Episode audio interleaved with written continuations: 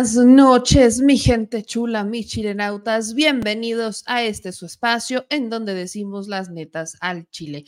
Yo soy Yamel es lunes 13 de noviembre, es el cumpleaños número 70 del presidente Andrés Manuel López Obrador, y entre que los muñecos, las mañanitas, las críticas y la euforia por el 13 de noviembre, que ya sabemos se da año con año desde que Andrés Manuel es presidente, porque algo que yo nunca en mi vida había visto es que le fueran a llevar mariachi, serenata y bueno, juguetes, bueno, muñecos en este caso, eh, vaya, regalos, pasteles, etcétera. Entonces, vaya, creo que sí, es, es un tema histórico como sociedad, pues, la manera en la que un Andrés Manuel ha generado esa cercanía o esa empatía con el pueblo de México, no con todos, obviamente, pero sí con muchos, al grado de que su cumpleaños no pasa desapercibido por el pueblo.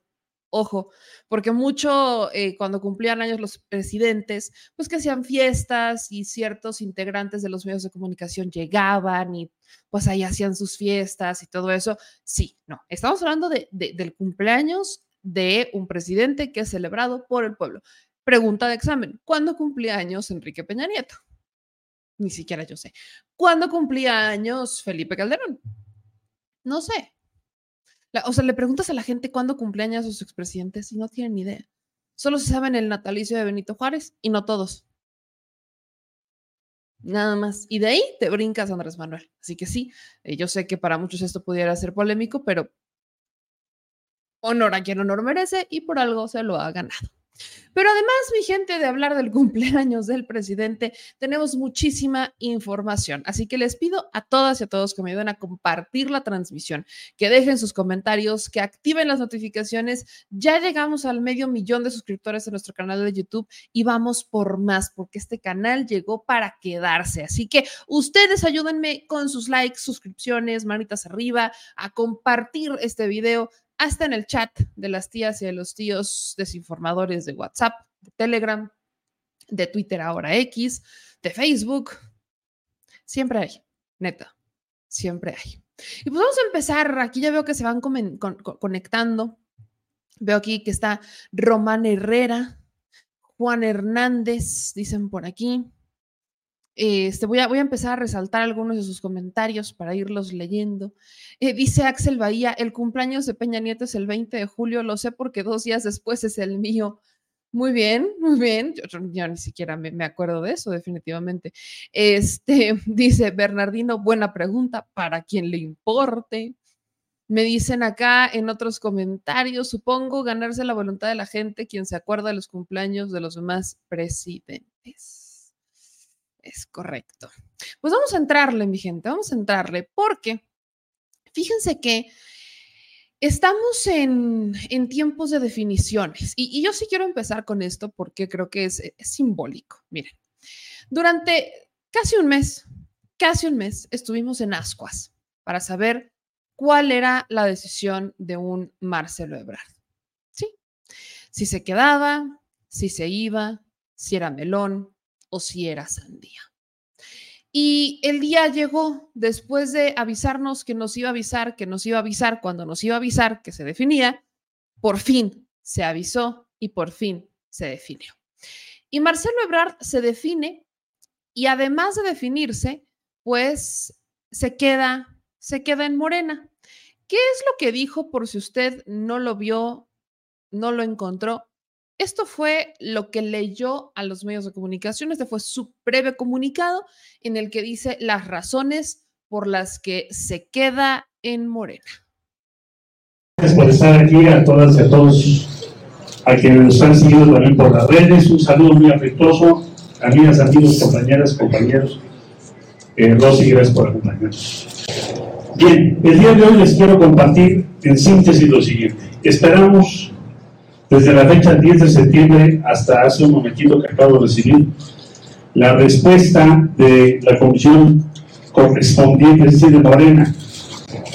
Entiendo que ya es la respuesta, pues, con el bastón de mando de Claudia Sheinbaum.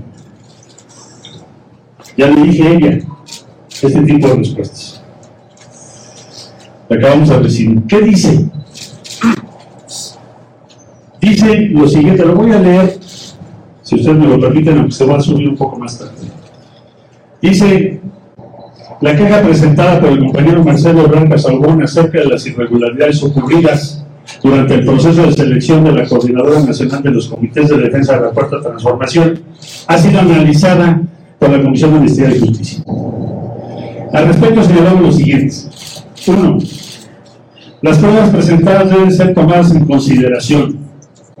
Si bien no hay elementos para repetir el proceso de selección para la Coordinación Nacional de los Comités de Defensa de la, Cuarta Transformación, en el que resultó triunfadora la compañera Claudia Sheinbaum Pardo, la queja no puede ni debe subrayarse.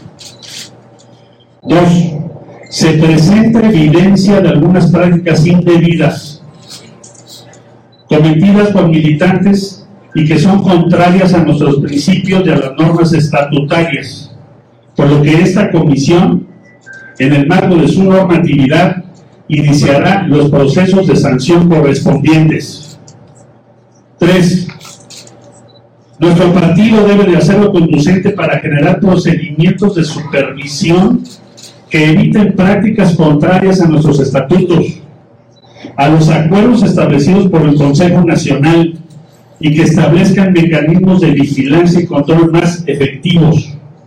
Cuatro, nuestro partido está unido para afrontar exitosamente la elección de 2024. Al concluir dicho proceso, y con base en la experiencia acumulada, incluidos los argumentos presentados por el compañero Marcelo Ebrard, iniciará una discusión y una reflexión amplia para fortalecer la consolidación y el futuro de Morena. Vienen después varias páginas que describen la historia de Morena y su posible futuro. Los medulares lo que les acabo de leer. ¿Qué significa para nosotros? El día 6 de septiembre señalamos y después lo presentamos una queja que hubo prácticas que no debemos permitir en Morena. Su servidor trabajó más de 23 años para que la transformación que hoy estamos viviendo y su instrumento que es Morena represente las esperanzas y la grandeza de México. Y por eso no guardamos silencio. Y dijimos que estaba mal. Y hoy se reconoce que sí hubo esas prácticas y por primera vez en la historia de Morena se van a sancionar. Enhorabuena.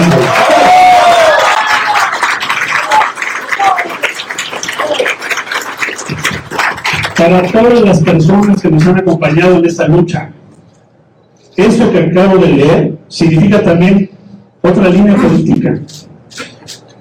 Es decir, aquel que dice que está mal, aquel que señala cuál es la violación a los estatutos, aquel que propone que dice que mantiene sus convicciones, se, va a hacer respetar. No es un traidor quien dice que hubo una práctica violatoria de los estatutos. Aquí está, porque sí la subo.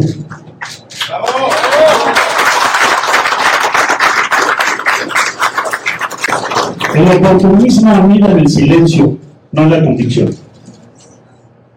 Aquí no hay oportunismo, aquí hay gente recta, íntegra. Por eso estamos aquí. ¿Qué pasó? El día de hoy. Compañeras, compañeros, amigas, amigos, todos. Yo entiendo esto como el inicio, un paso decisivo en un entendimiento con Claudia. Claudia fue mi compañera en el gabinete de ella como jefa de gobierno. ¿Qué estábamos esperando con esta respuesta? Pues cuál es su idea política. ¿De qué se trata? ¿Cómo va a ser el futuro? Si nosotros somos la segunda fuerza entre de Morena de todas las cifras oficiales, debemos ser tratados como tales. Y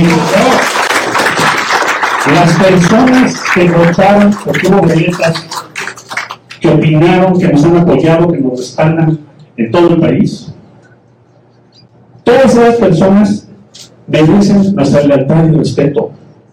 Yo les ofrecí el siguiente nivel de la cuarta transformación. Y no me voy a desdecir, ni voy a cambiar mis convicciones, ni voy a cambiar de partido, ni voy a dejar de luchar porque yo.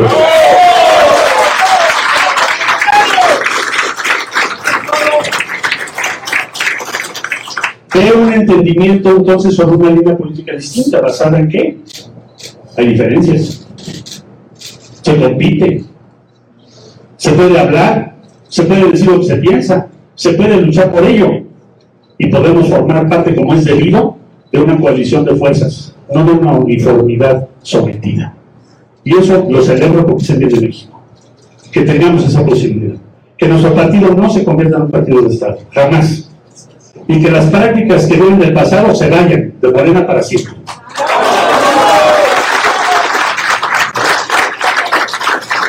Este es un acuerdo político. No tiene que ver con un cargo mi persona. Van a participar muchísimas personas en todo el país que coinciden con el camino de México, que fue lo que propuse, que fue lo que se votó, que queremos construir la grandeza de nuestro país. Sí, van a participar. Claro que sí. Tienen derecho. Pero yo no he pedido nada. Esto no es un cargo, es un futuro por el país. Eso es lo que me comprometo.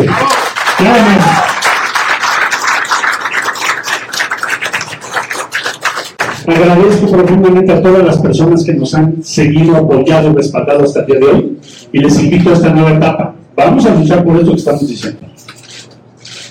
Agradezco profundamente a quienes, en su caso, en otras formaciones políticas como Movimiento Ciudadano, se expresaron bien de mí. Lo respeto. Les deseo que les vaya bien, pero yo milito en esta cuarta transformación y lo que se hace un día en el año 2000. En el año 2000 tomé esa decisión, mayo, y no voy a cambiar mi forma de pensar. Pero les agradezco mucho sus expresiones y especialmente al licenciado Anteca. ¿Qué vamos a hacer? ¿Qué sigue? Seguir así, decir lo que pensamos, luchar por lo que creemos, ser leales por quienes han votado o apoyado nuestra causa y luchar por la grandeza de México. Muchas gracias a todas y a todos. Quiero decir para terminar esta breve intervención que México tiene ante sí una de las oportunidades más grandes de toda su historia, pero también tiene riesgos importantes. Y que la base de la gobernanza del país tiene que descansar en reducir el antagonismo. Y que la base de la del país, yo creo, tiene que ver con que nuestra coalición de fuerzas en Morena crezca y no se haga más pequeña, incluyendo las clases medias. Y eso, por eso voy a seguir luchando. Ahí está la declaración de Marcelo. Básicamente, ¿qué está diciendo Marcelo Ebrard? Marcelo Ebrard dice que se queda y dentro de las preguntas, para muchos creo que la más evidente es, ¿en dónde quedó eso de no nos vamos a someter a esa señora? Recordarán, esta fue una declaración del 11 de septiembre, cuando en una reunión Marcelo diría que no se iba a someter a Claudia Sheinbaum. En el estricto sentido, y solamente para aclarar el discurso de Marcelo, no se somete como tal, porque él acepta quedarse en Morena desde él. Claudia Sheinbaum aceptó que existieron vicios o que existieron irregularidades en el proceso y que se van a sancionar y que eso es histórico para Morena. Ok, va. En otro estricto sentido, Marcelo dice que no, eh, porque incluso le preguntan más adelante, le dicen, a ver, Marcelo, ¿vas a aceptar la senaduría y no sé qué? Y Marcelo dice, no lo sé. En este momento no es para eso, no estoy hablando de una, eh, o sea, como que no, no te dice que quiere una, un cargo nada más por encargo, pero lo que sí deja claro es que buscará la presidencia en 2030. En el estricto sentido también, si ya vamos con esta perspectiva de que a partir de este momento, por las propias reglas del instituto, tiene que haber una alternancia, si toca presidenta mujer, al siguiente sexenio tocará presidente hombre. Entonces, esa es una. Va. ¿Qué otra cosa dice Marcelo? que existieron vicios, que Claudia los acepta y que Claudia ya con el bastón de mando, que a ella le toca ya tomar esas determinaciones y que acepta que aunque están dentro de un mismo movimiento, hay voces distintas, hay voces plurales y que eso lo celebra y entonces se queda. Le agradece al Movimiento Ciudadano que hubo voces dentro del partido, o sea, Dante Delgado, que le abrieron la puerta o que se expresaban muy bien de él y reitera que él está en movimiento desde el 2000. aunque la 4T como la conocemos realmente se forma hace 12 años, no desde el 2000, no desde hace 23, sino desde hace 12. Como tal, aunque si nos vamos también al estricto sentido de Marcelo, y ahí sí nadie se lo puede regatear, ha sido muy cercano a un Andrés Manuel López Obrador. Sí, todo eso, sí. Hay un momento en donde Marcelo dice, de alguna manera, pues yo sí lo sentí despectivón y yo sé que aquí todos los fans de Marcelo se me van a ir encima, como ya es su bonita costumbre. Y la neta, está bien, viva México. Dice que algunos youtubers se le fueron encima y que lo criticaron y lo cuestionaron. Y ahí es a donde quiero llegar. Marcelo, no, no, no solo algunos youtubers, la gente. Militantes y simpatizantes de Morena, que simplemente no creían en tu proyecto. Punto. ¿Está bien eso? Sí. ¿Está mal? No. Porque así como Marcelo pide que se acepte que dentro del partido existen voces distintas, que tienen críticas y que tienen posturas distintas, pues así Marcelo también debería de promover que hacia afuera se respeten. Porque al momento en el que Marcelo, por un lado, te está diciendo que reconoce y que celebra que Claudia Sheinbaum, con el bastón de mando ya, tome ese tipo de determinación, que se vayan a tomar sanciones, que se vayan a tomar medidas por las irregularidades en el proceso, que acepta y reconoce cómo es que hay esta pues vaya, estas voces distintas y que son integradas en el partido y que se reconocen y que tienen un espacio y que legítimamente pueden aspirar a una a un puesto porque están dentro del movimiento y porque representan también una voz ciudadana, lo cual es completamente legítimo, pues así también debería estar al revés. Porque eso es muy cierto y la neta no es queja, solamente es un simple y llano comentario.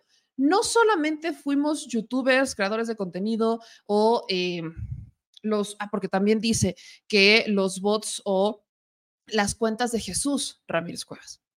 No, no, solamente estamos hablando de una estructura mediática alternativa a los medios tradicionales con los que normalmente va, no. Estamos hablando de que hay gente que cuestiona y que no cree en su proyecto. Punto.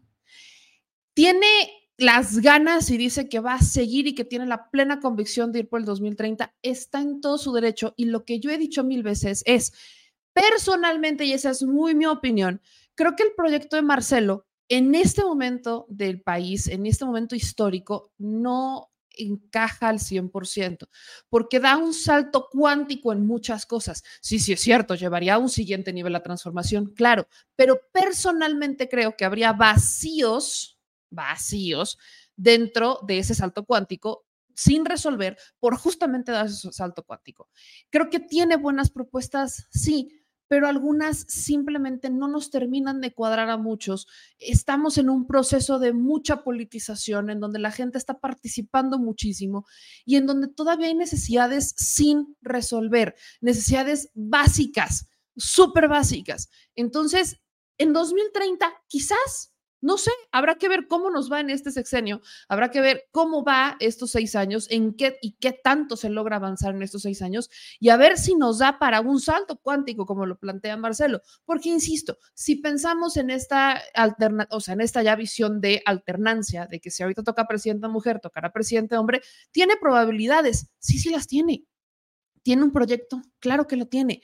Solamente habría que aclarar que no no es exclusivamente una crítica de los medios alternativos o de ciertas cuentas que favorecían a proyectos que no eran afines al de él. Hay gente que lo cuestiona, hay gente que lo critica, hay gente que no le cree. Para muestra los comentarios de este canal y de muchos otros. Y eso es completamente válido. El reto que tiene Marcelo después de aceptar quedarse en Morena, en Morena, perdón, es que en estos seis años trabaje ese proyecto político incluso, y es súper sano, todos lo debemos de hacer, exista una autocrítica de qué no terminó de pegar o en dónde no pegó bien el proyecto, la idea, la propuesta, para que entonces a partir de ahí vea cómo construir en seis años. Bien dicen por ahí, trata como quieres que te traten. Y si vas a pedir algo, al menos asegúrate de darlo. Y para hablar justamente de esto, Yo le agradezco muchísimo al diputado Emanuel Reyes, que es un diputado afín al proyecto de Marcelo Ebrard, que ustedes saben, lo hemos entrevistado y es siempre recibidísimo en este su espacio. Entonces, mi querido Emanuel, te agradezco muchísimo estos minutos. Yo sé que andamos de arriba para abajo, pero qué bueno tenerte por aquí. ¿Cómo estás? Ah, tu micro, mi querido Manuel. Está apagado tu micro. A ver. A ver si ahí. Está apagado tu micro, mi querido Manuel. No sé si, si me ayudas a prenderlo porque no te escuchamos nada de nada. A ver, listo, ¿me escuchas? Así, te escucho perfecto. ¿Cómo estás, Emanuel? Buenas noches. Muy bien, querida Meme, me da mucho gusto saludarte y también con muchísimo gusto saludo también a todo tu amplio auditorio que de manera muy puntual te siguen todos los días. Pues aquí estamos saludándote con todo el gusto y con toda la disposición a la orden. Pues vaya, querido Manuel, qué, gusto saludarte esta noche. Y empiezo preguntándote cómo toman ustedes la, determinación de Marcelo de quedarse. Eh, ustedes, obviamente, que están más cerca del proyecto, tú en muchas ocasiones en redes sociales decías, lo que decida Marcelo, a donde decida y como lo decida, ahí estaremos para apoyarlo. Eso significaba, si Marcelo se iba a un movimiento ciudadano, ¿ustedes hubieran ido con él? Pues mira, estábamos eh, en la plena disposición de poder acompañar en el proyecto hasta el final a Marcelo. Debo decir que para nosotros era muy importante que Morena pudiera poder reconocer las anomalías, los errores que se cometieron durante el proceso interno de Morena. Al final del día el tiempo le dio la razón, es decir, eh, se podrán decir muchas cosas de Marcelo, pero al final creo que es importante reconocer que siempre tuvo la razón, es decir, nunca fue algo inventado, la serie de irregularidades que se presentaron durante el proceso interno, por supuesto los recorridos, muchas cosas que se dieron que ya no valdría la pena recordar, pues al final del día era importante también el reconocimiento por parte de la Comisión Nacional de Honestidad y Justicia. Y además, pues ya era mucho tiempo, mira, llevan más de dos meses de que se presentó esta denuncia al interior de la propia comisión y no había respuesta. El propio Mario Delgado había dicho que se daría una resolución en el mes de diciembre y pues esto evidentemente causaba encono, causaba incertidumbre en el equipo de Marcelo y bueno, pues al final del día hubo muchos agravios en el tema de la interna, hay quienes decían, bueno, es que Marcelo va a traicionar, Marcelo se va a ir y la realidad es que, miren, aquí hubo un tema que se conjuntó y esto tuvo que ver con los anuncios públicos que hizo Movimiento Ciudadano en su momento, pues debo decir que Marcelo Ebrard nunca se reunió con el dirigente nacional de Movimiento Ciudadano, Dante Delgado, o con algún otro dirigente o personaje político de Movimiento Ciudadano, sino más bien eso tenía que ver con los ofrecimientos que hacían de manera pública a través de la prensa, había invitaciones públicas y en medios de comunicación, pero la realidad es que Marcelo siempre se, se mantuvo firme en sus convicciones, en sus principios, y pues también hay que reconocer que este diálogo, esta apertura, estos acuerdos que se dan, pues debo decir que se exploraron ya desde hace poco más de un mes. Eh, pues debo decir que en la posibilidad de poder avanzar se reconocieron cada uno de tanto Claudia como Marcelo y pues se da la posibilidad de transitar. Era importantísimo, era imperativo el que se diera este reconocimiento y bueno, pues nosotros estamos tranquilos porque al final del día hemos hecho valer eh, lo que a nosotros nos asiste, que es el que se haga justicia. Y bueno, pues hoy la resolución eh, eh, determina cosas muy importantes como lo que tiene que ver con las sanciones a todos aquellos que hayan cometido este tipo de acciones que corrompieron el proceso interno de Morena y por supuesto la reflexión profunda en lo que vendrá de ahora en adelante pena y por supuesto, si bien es cierto, ya no se puede rectificar, recomponer o reponer el proceso, la realidad es que además el reconocimiento y, eh, jurídico a Marcelo Ebrar a través de esta impugnación jurídica. Ahora, querido Manuel, Dentro de todo esto también se dio un tema relacionado con el presupuesto. ¿Qué rol jugó el tema del presupuesto? Ustedes buscaron hacer una serie de posicionamientos, de modificaciones, eh, alegando que es su chamba, que no es un tema de división ni mucho menos, sino que es meramente su, chamba como diputados. Entonces, dentro de este rol, eh, Marcelo tuvo algo que ver, eh, fue asesor, consejero, etcétera, o fue una iniciativa que salió de ustedes, porque aparte fue el único, o sea, digamos, el famoso bloque marcelista, pues que ya se les bautiza así. E, este bloque marcelista, llamémosle, se reunió con Marcelo, revisaron el presupuesto y pensaron en cómo podían sumar desde ahí, desde una visión apegada al proyecto de, eh, Marcelo o cómo se da todo este proceso, porque vaya, fueron altos y bajos en este tiempo de espera en la definición de, del propio Ebrard.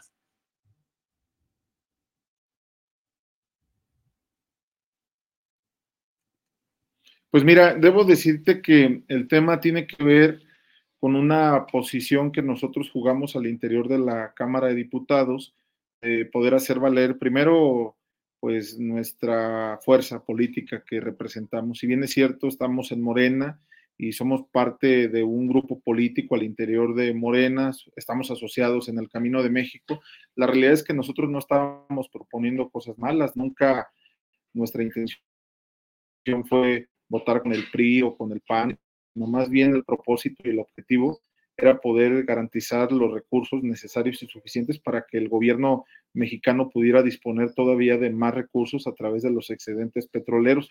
De ninguna manera estábamos pidiendo que hubiese un fondo o un fideicomiso. A nosotros nos queda claro que el tema de los fideicomisos se prestaba a corrupción, a desvíos, y nosotros no estábamos insistiendo en esta parte, estábamos insistiendo en que de lo que venga de los excedentes petroleros, pues que el gobierno pueda echar mano para poder garantizar que estos recursos se puedan aplicar en la reconstrucción de Acapulco Guerrero. Entonces me parece que esta era una propuesta legítima, un derecho legítimo de quienes hacemos leyes y además, pues la prueba está de que eh, nunca votamos en contra, eh, tanto en lo general como en lo particular votamos a favor de esta propuesta. Entonces, pues ninguno, ninguna puede llamarnos traidores a pesar de pues la campaña de guerra sucia que muchas o muchos eh, participaron, influyeron y además el señalamiento y el linchamiento en contra de quienes hicimos esta propuesta. Bueno, pues se han presentado un sinfín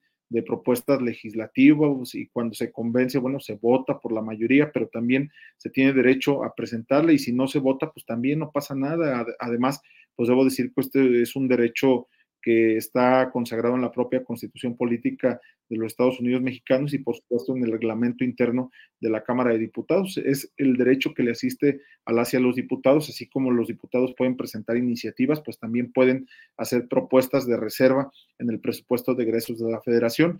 Y la realidad es que pues, las coincidencias nos hicieron conjuntarnos, agruparnos en el tema de poder empujar una iniciativa, como también en algunos otros momentos cuando hay diputados que se organizan con otros diputados, pues recaban firmas, recopilan apoyo para poder garantizar eh, mayor participación de diputados y diputadas y que de esta manera se pueda defender en conjunto. Y qué bueno que me das la oportunidad para yo poder aclarar aquí en tu espacio. La realidad es que era algo muy bueno. Eh, esto no quise de ninguna manera que el gobierno mexicano no vaya a garantizar los recursos. Por supuesto que el gobierno del presidente López Obrador cuenta con los recursos suficientes, pero nosotros queríamos poner nuestro granito de arena, que se dijera que desde el ámbito legislativo las y los diputados actuaron también en consecuencia a sus principios, a sus valores y que también eh, decidimos apoyar decididamente en la reconstrucción de Acapulco.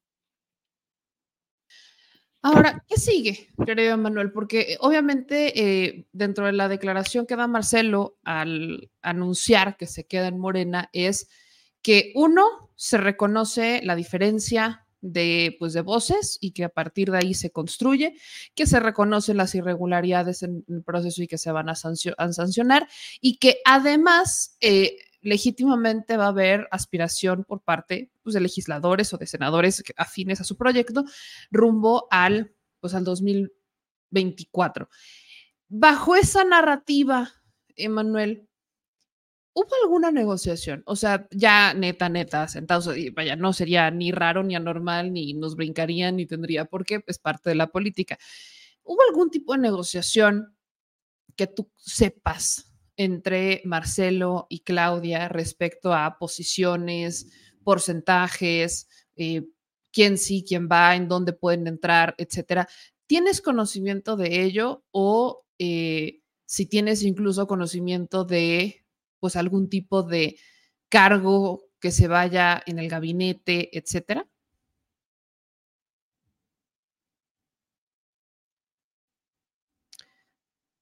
Querido Emanuel, ¿andas por ahí? Si no, tal vez quizás. No. Creo que no. Pues parece. Ah, no, ya, ya. No, te escuché bien, no te escuché bien lo que me dijiste al último, pero pues aquí estoy. Creo que ya recuperamos la, la sí, comunicación. Sí, justo la pregunta esta es si tienes conocimiento de algún tipo de negociación que se hiciera entre Marcelo y Claudia ya como en este, pues en este camino de integrarse, de que el grupo se integre, etcétera. Pues mira, eh, lo que sí se puso en la mesa, pues primero es el reconocimiento, ¿no?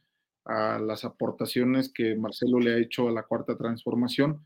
La realidad yo quiero dejar en claro que nunca en el pensamiento de Marcelo estuvo el poder dejar a la cuarta transformación, sino más bien el poder garantizar que a través de su postura política pudiera incidir en el cambio de paradigma, en el cambio de criterio al interior del movimiento. Es que sabes que el tema ahora tiene que ver pues con un nuevo rol que va a jugar de ahora en adelante Morena, porque esto que hoy está proponiendo Marcelo y que además consigue a través de la Comisión Nacional de Honestidad y Justicia, es que de ahora en adelante quien eh, se autocritique, quien aporte, quien disienta de algunas cosas, pues va a tener derecho. Es que mira, el problema que a veces se tiene Morena es que a veces caemos en un falso dilema porque quien critica o quien quiere corregir el rumbo o, quien quiere recomponer las cosas o, quien quiere proponer nuevas ideas, pues me parece que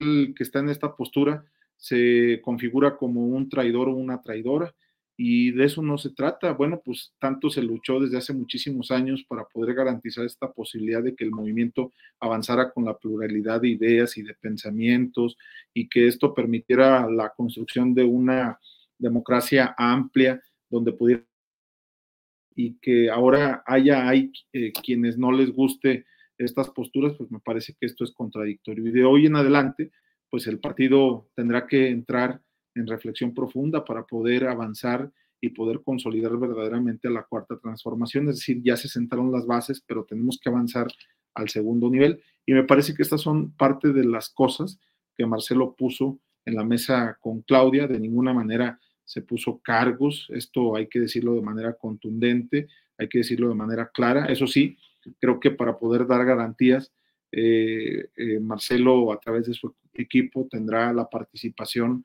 en la Comisión de Encuestas, en la Comisión Nacional de Elecciones y por supuesto en el Comité Nacional de Morena. Y esto se hace pues también con el propósito de incluir a los diferentes equipos y poder garantizar que a través de nuestra participación crítica podamos avanzar en la posibilidad de, construir el proceso electoral del 2024. Y bueno, pues creo que hay una apertura total y plena para todos los cuadros políticos de Marcelo en todo el país para poder eh, participar en las encuestas. Bueno, esto ya está dicho por la propia coordinadora y creo que en este tenor, quien quiera ganar su encuesta, pues tendrá derecho a participar, tendrá derecho a levantar la mano y en caso de resultar electo en encuestas fidedignas, en encuestas confiables eh, y transparentes, pues me parece que tendrán la oportunidad de participar eh, como postulación para algún cargo de elección popular. Pero definitivamente pues no hay ningún eh, acuerdo que permita eh, la participación de Marcelo dentro del equipo. Es decir, en este momento a Marcelo no le preocupa este tema. No sé si en el camino se vaya a dar, pero al final del día es importante decir que Marcelo está en Morena, seguirá avanzando en la cuarta transformación y seguirá coadyuvando para poder garantizar todos los esfuerzos y que esto nos permite, permita ganar el próximo sexenio. Entonces, el equipo, digamos, eh, dentro de lo que se llegan a estos acuerdos es que gente del equipo de Marcelo participe más en la vida interna de Morena.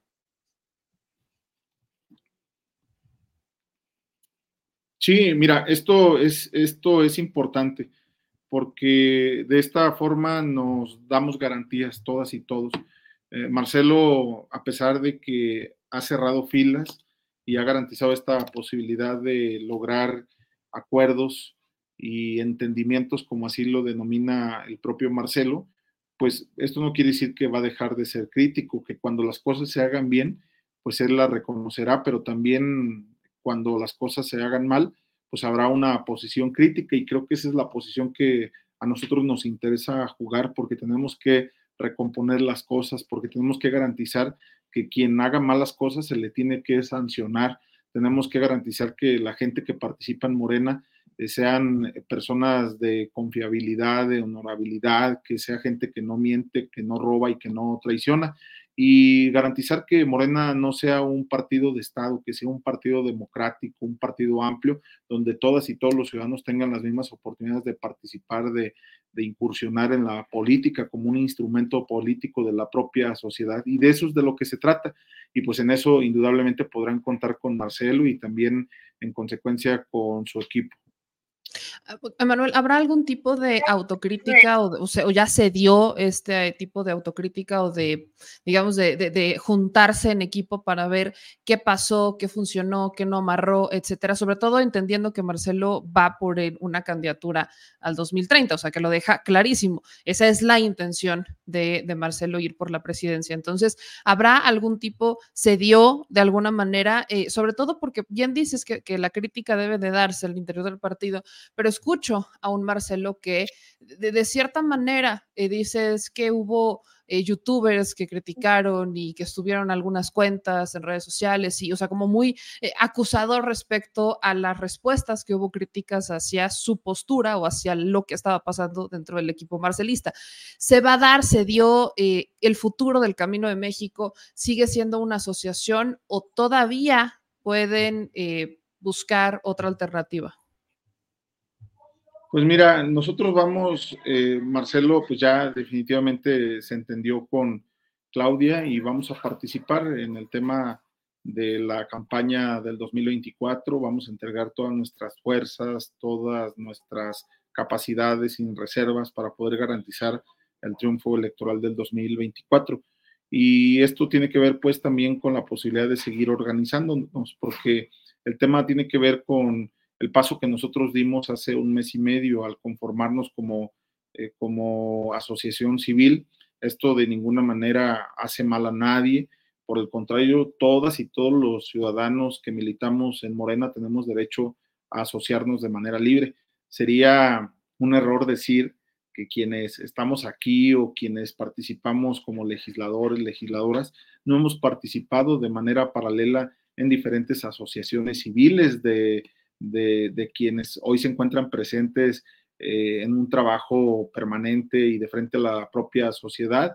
Eh, yo en lo particular, pues pertenezco a un sinfín de asociaciones, también mis compañeros, casi todos los legisladores pertenecen a asociaciones, entonces no hay nada malo pertenecer a una asociación porque el Camino de México no es un partido político, es una asociación que si bien es cierto, participa en ella más de un millón ochenta mil personas, por la realidad es que esto coadyuva en los trabajos organizativos de la coordinación de los comités de la cuarta transformación y esto no hace mal. Ahora bien, el tema de, que si Marcelo podría aspirar a la presidencia del 2030, bueno, pues falta muchísimo para esto. La verdad es que quienes creemos en su proyecto, quienes confiamos en su visión clara, de país, pues creemos que Marcelo puede tener todas las posibilidades para poder encabezar estos esfuerzos. Y realmente pues no son sus palabras, sino es lo que nosotros le hemos pedido a Marcelo. Apoyemos a Claudia, cerremos filas con Claudia y avancemos a la siguiente etapa. Creo que eso es muy importante y bueno, pues habrá muchísimo tiempo para poder seguir construyendo y aprovechando todas las capacidades que tienen los integrantes del Camino de México para poder consolidar el proyecto. Pues querido Manuel, te agradezco mucho estos minutos y sobre todo pues que platiques como siempre con la audiencia, ya sabes que esta es tu casa y pues estamos hablando pronto, mucha suerte. Te agradezco querida Meme, te mando un abrazo y aquí aprovecho para aclarar, realmente contigo no es el problema, hay este, algunos eh, youtubers eh, muy chapuceros que sacan la información de contexto, por ejemplo. Eh, lo digo con suficientes pruebas, muchas cosas que se dieron, desinformación, señalamientos, consignas y además el llamar al linchamiento de la base morenista y eso no me parece correcto. Creo que eso está muy mal y yo aprovecho pues para poder hacer un llamado a la unidad si realmente queremos garantizar el triunfo electoral y poder hacer cumplir el plan C propuesto por el presidente Andrés Manuel López Obrador y hoy retomado por la propia coordinadora Claudia Sheinbaum, tenemos que hacer a un lado nuestras diferencias, tenemos que cerrar filas y tenemos que actuar con altura de miras. Ya lo pasado, pasado, al final del día, nosotros teníamos todo para poder hacer valer nuestro derecho, pudimos habernos ido a tribunales para poder impugnar, tumbar la elección y la realidad es que Marcelo es un demócrata, Marcelo es un hombre de Estado, es un hombre que piensa en su equipo, en su proyecto y sobre todo para poder consolidar la cuarta transformación. Eh, insisto, sí hubo errores, sí hubo fallas, sí hubo eh, delitos que al final del día van a ser sancionados y ojalá que quienes ocasionaron estas fallas en el levantamiento de las encuestas, pues que sean sancionados lo más pronto posible para poder avanzar hacia el 2024. Pero bueno, en este momento es un tema de unidad, está por delante el proyecto antes que las aspiraciones personales. Pues te agradezco, querida Meme, te agradezco este espacio, esta oportunidad. Siempre te he reconocido, te he admirado, eres una extraordinaria comunicadora, una mujer que siempre informa con toda la veracidad, con un análisis muy adecuado y oportuno de lo que hoy pasa a lo largo y ancho de nuestro país y en lo particular en la cuarta transformación. Muchas gracias y que tengas una excelente noche. Te agradezco que tengas una excelente noche y estamos hablando pronto. Cuídate mucho. Gracias, amiga. Buenas noches. Pues ya lo tienen, Emanuel Reyes. Aquí se le da voz a todos, siempre que se dejen. Oigan, y, vamos a pasar, ahorita voy a regresar a hablar de Morena, pero antes tengo, tengo que sacar esta espina porque simplemente no puedo con ella. Eh, en, en el partido, y lo voy a decir como lo pienso con todo respeto, pero hay un partido político que cada que puede nos dice que son diferentes y que ellos eh, sobre todo buscan darle espacios a las mujeres y, esa y ha sido una, una campaña que trae el Partido Naranja, Movimiento Ciudadano de ser diferentes y ser diferentes, sobre todo en contra del PRI, que seamos honestos, el PRI es el partido más rechazado de México. El PRI, o sea, e, encuesta que hagan sobre intención de voto, encuesta en la que el PRI sale en los últimos lugares, o sea, la gente votaría por todos menos por el PRI. Dicho eso, aquí no voy a preguntar. Claramente hay una cargada en Movimiento Ciudadano. No, es que no es para, ay, a ver si sí, no, hay una cargada en Movimiento Ciudadano, es extremadamente evidente, porque en Movimiento Ciudadano, pues sabemos ya que se registra Samuel y todo esto, ya hablaremos de eso más adelante, pero no es el único que se registra. También hubo una mujer que levantó la mano desde hace tiempo y dijo, yo quiero y yo tengo con qué y yo puedo y me voy a aventar. Y se fue a registrar y se fue a registrar y, y se fue a registrar. Y no llegó, ni, vaya, ni siquiera hubo un anuncio en Movimiento Ciudadano de miren, se acaba de registrar. Ni a eso llegamos, ni a una publicación en redes sociales de miren, se acaba de registrar. No, no, no. Todo fue cuando se registró Samuel, cuando llegó Mariana, cuando llegaron todos ellos, pero cuando llega una senadora también de Nuevo León y de su propio partido, ni una publicación para decir, ah, miren, se registró. Hablo de nada más y nada menos que a la senadora Indira Kempis, a la que saludo con muchísimo gusto y la felicito de antemano. Indira, te agradezco mucho que te conectes con nosotros. ¿Cómo estás? Hola, ¿cómo estás? Me encantó tu introducción. Así, sin pelos en la lengua, directa, franca, como hoy tenemos que ser las mujeres. Porque además, fíjate, eh, Juan Gabriel, el cantautor, lo decía muy bien, ¿no? Lo que se ve no se pregunta. Entonces, sí, efectivamente hay una cargada, resucitaron el término, eh, lo sacaron de por allá del viejo PRI y entonces ahora mismo, pues yo lo tengo que hacer evidente porque me parece injusto que teniendo una convocatoria abierta a la cual puede acudir cualquier persona en su derecho constitucional mientras cumpla los requisitos, obviamente, eh, y que lamentablemente se esté dando esta situación en el saque de la competencia. Aunque tengo que hacer excepciones, no es en realidad eh, toda la gente, pero sí son los que toman las decisiones, las famosas cúpulas en los partidos políticos que funcionan al son de los dedazos, por lo visto. Y entonces sí, el Movimiento Ciudadano estamos pasando por esta lamentable situación que gracias a, la gente, a la ciudadanía, periodistas como tú, eh, a, las activistas, a las feministas, pues podemos hacerlo evidente. Y, obviamente ya, ya veo eh, ciertas publicaciones como esta, ¿no? En donde ponen la lista de quiénes son las ocho personas que se registran, porque aparte no fuiste la única, hubo ocho personas, y ponen un par de fotos, ¿no? De cuando se va a registrar cada uno y ta, ta, ta. Pero si, si volteamos a ver, eh, o sea, yo insisto, bien lo dices, lo que se ve no se juzga. Y aquí claramente se ve una cargada en Movimiento Ciudadano. Eh, se ve un movimiento de aquellos que deciden por un personaje en particular que es senador. Digo, es gobernador, pero que fue senador contigo. O sea, ustedes, eh, si no estoy mal, entraron, fueron la fórmula de Nuevo León. Sí, en el 2018. ¿En algún momento tú pensaste, tú que militas, que participas activamente en Movimiento Ciudadano, pensaste que esto podría pasar? O sea, ¿esto te imaginaste que revivieran la cargada, algo así, cuando te empezaste? No, no, créeme que yo estoy en shock. O sea, a todo mundo le digo, a ver, hasta por mínima educación, por cortesía, tenemos ya el proceso de Morena, del Frente Amplio, este, con dudas y todo lo que quieras, pero al final del día, esto es política entonces, a cada quien se le debe dar su lugar y por supuesto que va a haber jaloneos y va a haber discusiones y desacuerdos, pero el saque tiene que dar, darle a las personas el lugar en una competencia.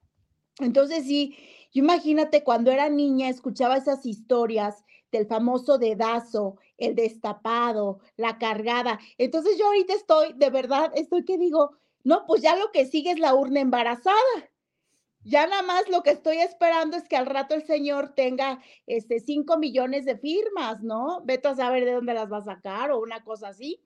Entonces, no, fíjate que yo esperaba que hubiera al menos educación. Si no hay perspectiva de género, si no hay democracia, si no hay transparencia, híjole, ahora vivimos en un país donde ya no hay sorpresas respecto a eso. Pero una mínima educación como se ha tenido en cortesía política en otros proyectos políticos. Entonces, lo que están haciendo es incluso una grosería eh, y me parece una falta de respeto gravísima, pero lo más grave, obviamente, para un proceso interno es precisamente resucitar la cargada.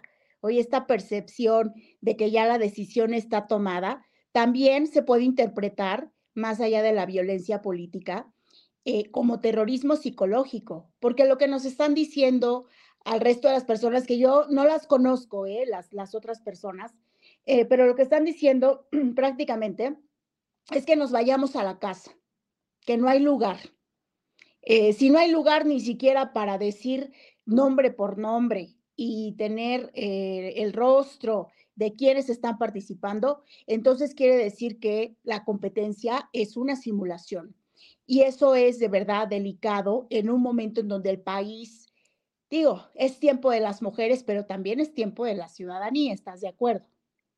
No, claro, o sea, es un tiempo de decidir, porque hay mucha gente que dice, y leo en algunos comentarios a reacciones a las entrevistas que has dado o a reacciones a esta crítica hacia Movimiento Ciudadano, decir, es que, o sea, nadie tiene más que Samuel ahí, es que ese no es el punto de ver quién tiene más. O sea, el punto es, o sea, no, no se va a medir, o sea, sí será gobernador lo que tú quieras, gustes y mandes, pero ¿y eso quién lo decide? O sea, ¿dónde queda la militancia? ¿En dónde queda la ciudadanía? No, o sea, tú eres de Nuevo León incluso, pero no todo es el gobierno de Nuevo León. O sea, habrá más opciones, habrá otras mujeres, habrá diversidad. ¿Cómo te reciben el movimiento ciudadano eh, en general? O sea, después de, obviamente de aquellas que, personas que toman las, las decisiones, ¿cómo ha sido recibida tu posición e incluso tu crítica? Mira, en algunas personas muy bien, porque no soy la única inconforme con estas cosas que pasan. Eh, simplemente la gente a veces está muy silenciada, de tan violentada que está, termina en el silencio. Entonces, es complicado, yo lo sé, pero, ¿sabes? A quien le estoy hablando es a la ciudadanía. Al final de cuentas, la ciudadanía eh, paga con sus impuestos el que los partidos políticos tengan el que hacer de hacer la política. Y no son cantidades chiquitas, son millonarias. Entonces tenemos derecho, no es un favor, no es ya gratis, no nos están casi, casi teniendo compasión para que podamos participar. Es el ejercicio pleno de los derechos porque las y los mexicanos pagamos el boleto de entrada. Entonces, en algunas personas muy bien al interior, en la ciudadanía más, porque lo que yo he visto es que también la gente está reaccionando de cómo, en la mínima educación al menos, pero sí te voy a decir, es muy grave que la cúpula esté convenciendo a la militancia que la que tiene el problema y el conflicto, ahora sí que la conflictiva soy yo, porque sí he encontrado algunos comentarios también muy lamentables, como cuando le dicen a las mujeres, es que te violaron porque traías la falda corta, es que tú eres la culpable de que esto esté sucediendo, porque estabas eh, muy noche, porque estabas sola, porque estabas borracha, porque, ¿sabes? Es como justificar por qué el maltrato. Y eso no está bien. Entonces yo, mira, a esos compañeros y compañeras, lo único que tengo que decirles es, no podemos caer en politiquería y de verdad no me hago responsable, menos culpable de una situación que no le estoy provocando yo, que finalmente son decisiones que están evidenciando una cargada y que a los ojos de la gente es una cargada.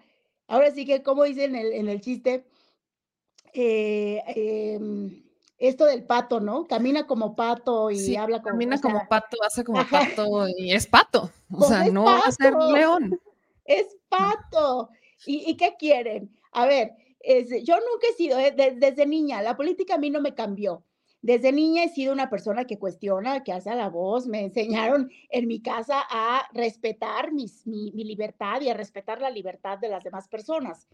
Entonces, pues sí, eh, yo nada más les digo eso. O sea, no, no me puedo quedar callada. Imagínate, me quedo callada y al rato el costo de esos silencios va a ser mayor. Prefiero que de una vez hablemos claro, hablemos las cosas. Ahora yo estoy aquí para dialogar He intentado hacerlo por todos los canales posibles y créeme que hay silencio. O sea, tú, tú has llegado, has buscado a, la dirigencia, a Dante, a, aquellos que mueven los hilos del movimiento ciudadano, o sea, Dante, te has acercado, has buscado hablar con él, porque aparte son senadores los dos. Me encanta, o sea, Dante. Es que, o sea, perdón, pero pues es que, Dante, yo sé que hay una estructura en el partido y que hay más cargos, pero, o sea, Dante, pues, o sea, no lo voy a decir con otros nombres. Oye, ayer le mandé un mensaje, le, ¿sabes? Encontré un artículo muy bueno de la definición de cargada, porque yo estaba tan en shock que dije, madre mía, o yo tengo que googlear qué era la cargada y encontré un artículo muy bueno, que no me acuerdo ahora mismo del autor, pero justo hasta venía una imagen, ¿no? De gente, de gente a un lado aplaudiendo, una persona al centro y del otro lado gente pues protestando porque esa era la imagen del viejo PRI. O sea, vamos a simular, a hacer percepción para que la gente lo que entienda en su cabeza es que el jefe ya decidió por dedazo quién va a ser. Pero la percepción está dirigida para que todo mundo esté alrededor del, del dedazo, del destapado. Y eso híjole, es una situación que yo digo en pleno 2023 no debería de ser. Pero bueno, así es. Entonces encontré ese artículo. El primer párrafo además es poético, ya sabes, gente que está buscando huesos y que, etcétera, etcétera. Y se, y se lo mandé. Eh, bueno, es fecha que no me contesta, o sea, es, hora que no me contesta. Eh, pero yo a veces también digo, pues no lo va a debatir, porque supongo que está también muy claro, ¿no? Volvemos a la de Juan Gabriel, lo que se ve no se ajusta. Ahora, dicho eso, quiero también aprovechar este espacio para platicar respecto a ti, porque yo recuerdo cuando se da el proceso interno en Morena, se da el proceso, se define el proceso del frente, son dos mujeres y lo siguiente que veo es una publicación en Twitter tuya diciendo yo también levanto la mano, ¿no? Y, justo recuerdo haberla mencionado en este espacio y la audiencia no me dejará mentir porque dije, imagínense lo histórico que sería. O sea, imagínense el paso histórico que daría México frente a todo el mundo. O sea, si de por sí ya es histórico, pero ahora imagínense ese paso histórico de ser la primera contienda presidencial de puras mujeres. O sea, Movimiento Ciudadano tiene con quién y mencioné varios nombres, vi tu publicación y la puse y dije, sería histórico. Movimiento Ciudadano tiene un proyecto que simpatiza con algunos, algunos quizás no, pero sería un movimiento histórico. Tres horitos después, no veo eso. Entonces, ¿qué es lo que motiva a Indira Kempis de decir, quiero buscar la presidencia de la República? ¿Qué decisión, en qué momento, qué estabas haciendo? ¿Qué, dijiste? Me voy a aventar. ¿Por qué?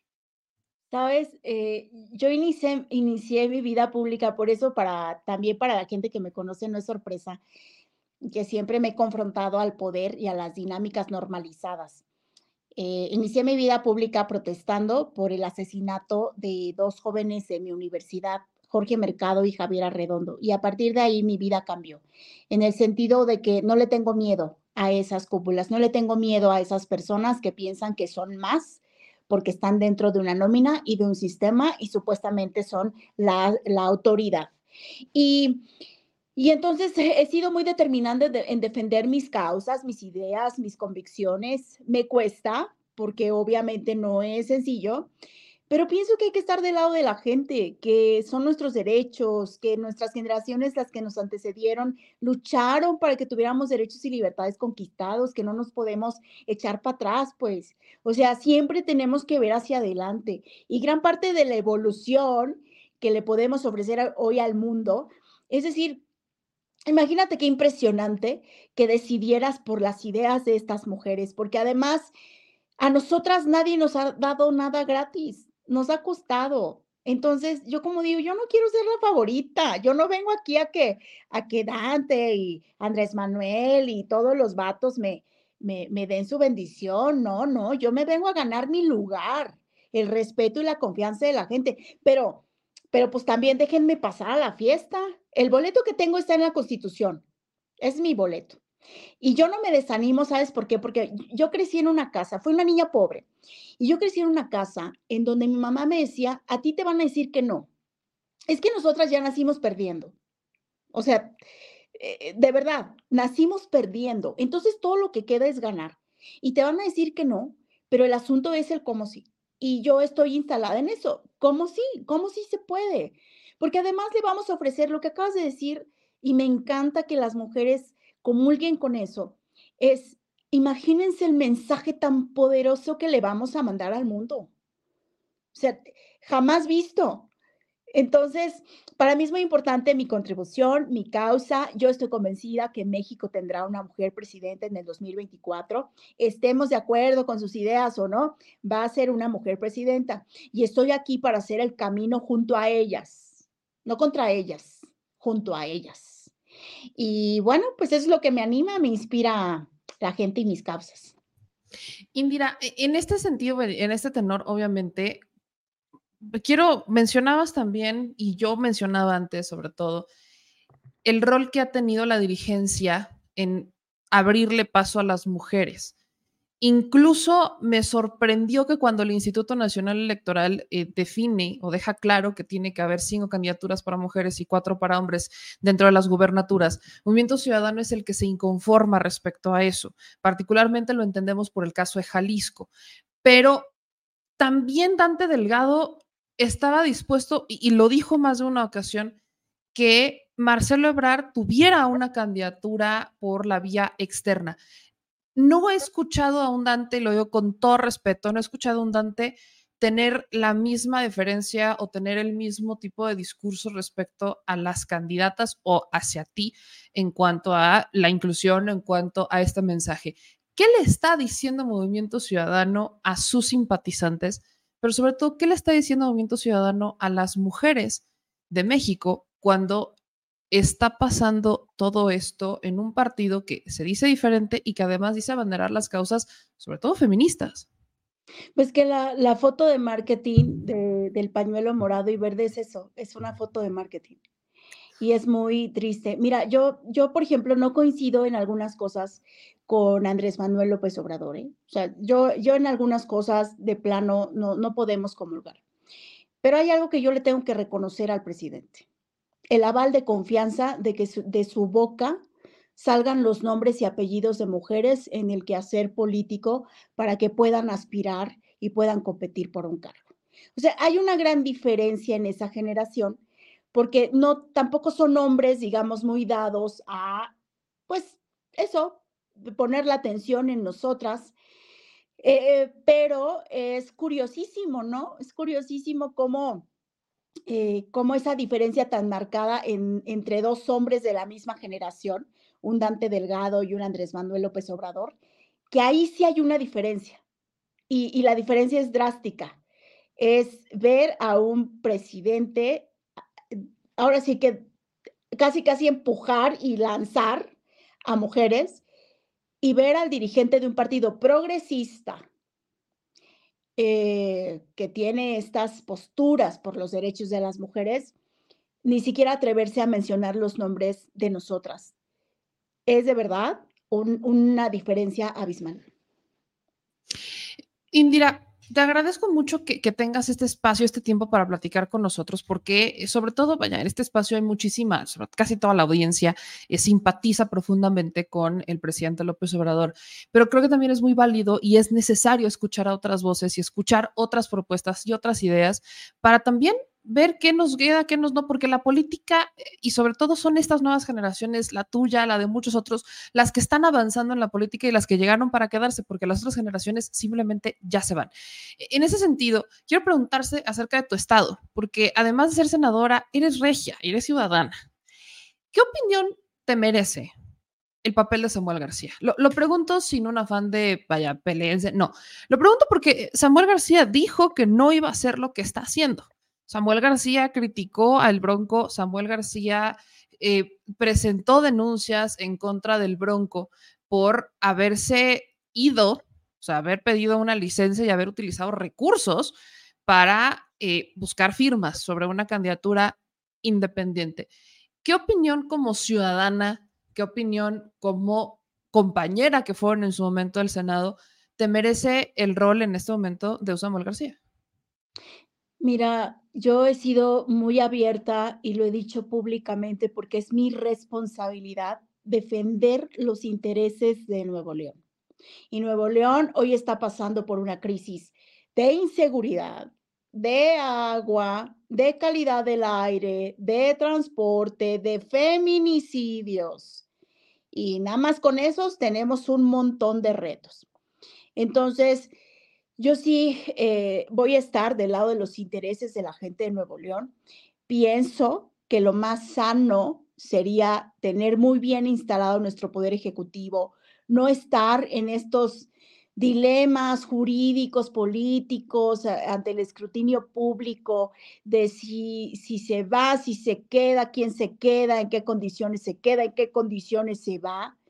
Yo pienso que provocar esa inestabilidad a Nuevo León no le conviene. Y mira, somos un estado que solos nos movemos, ¿eh? O sea, esta presunción de, de hacer cosas, en realidad es que Nuevo León tiene una trayectoria histórica de ser una cultura de gente emprendedora, de gente trabajadora, de la cultura del esfuerzo. Más bien nos pesa nuestra clase política. Eso sí nos ha pesado y nos ha costado mucho. Pero ahora mismo Nuevo León necesita de que se enfoquen en, resolver estos problemas. Entonces, si hay un desencanto generalizado, a mí me consta, eh, porque no era el trato. Ese no fue el trato para que llegara el gobernador. Ese no fue el trato, ese no fue el acuerdo. Lo acaba de romper y de la peor manera, porque está provocando una crisis institucional eh, en su propio gobierno. Entonces, yo sí eh, pienso que como políticos es importante que mantengamos la altura, que, que velemos por la paz y que no estemos experimentando ni jugando con, con, situaciones tan delicadas como las que hoy está viviendo Nuevo León. Entonces, en la mañana decía decía él eh, en este informe, que por cierto tampoco me invitaron, pero en el informe de... Ah, justo, también te iba a preguntar eso, fue un, informe Y, no te vi. No, pues tampoco. Pero luego te digo, luego yo soy la conflictiva. Sí, claro, las mujeres sobre este, todo siempre. Sí, sí, sí, nosotras exageradas, histéricas, locas, este. Bueno, eh, decía él, no, pues vengan a Nuevo León para que vean lo que, lo que es el primer mundo. Yo nada más les digo, si van a Nuevo León les voy a pedir un favor enorme, lleven un garrafoncito de agua, porque de verdad la gente más pobre le está pasando muy mal en todos los términos. Entonces, son esas cosas que no se le pueden perdonar a un político. Y yo sí pienso que la aventura presidencial está muy mona, pero no podemos, ahora sí que hablando de agua, no podemos vender agua con la, con la pradera incendiada que ni siquiera podemos apagar. Híjole, qué fuerte. Indira, ¿Qué sigue en el proceso interno? ¿Tienes alguna claridad respecto a cómo va a ser la dinámica? ¿Va a haber qué se va a ver? Porque yo, insisto, yo veo a un Samuel García dando muchos discursos, veo muchas fotos, veo muchos medios, veo muchas publicaciones, veo mucho apoyo, mucho aplauso, mucha jajaja, jijiji. Pero, ¿cuál va a ser el proceso interno? Son ocho personas, solo se le da foco a uno. ¿Qué es lo que va a pasar en el proceso? ¿Nos van a salir con una designación por aclamación popular como lo hizo el Frente? ¿Va a ser un tema de encuestas? ¿Va a ser un tema de, qué va a ser? Mira, el primer saque se supone son las 500 mil firmas, que en realidad es la información de las cines en una base de datos que el partido se va a quedar. Por eso te decía que yo nada más estoy ahora pues a, eh, la espera de la urna embarazada, es lo único que, que falta que hagan. Pero yo voy a insistir, en este proceso voy a insistir, voy a luchar como somos las mujeres, este, que no nos dejamos, que estamos, que gritamos y que sabemos que aunque nos digan que no 100 veces, si es nuestro derecho, lo vamos a conquistar. Y obviamente, pues del lado de la gente, y si la gente quiere, pues ahí también me acompañará para que sigamos en esta lucha.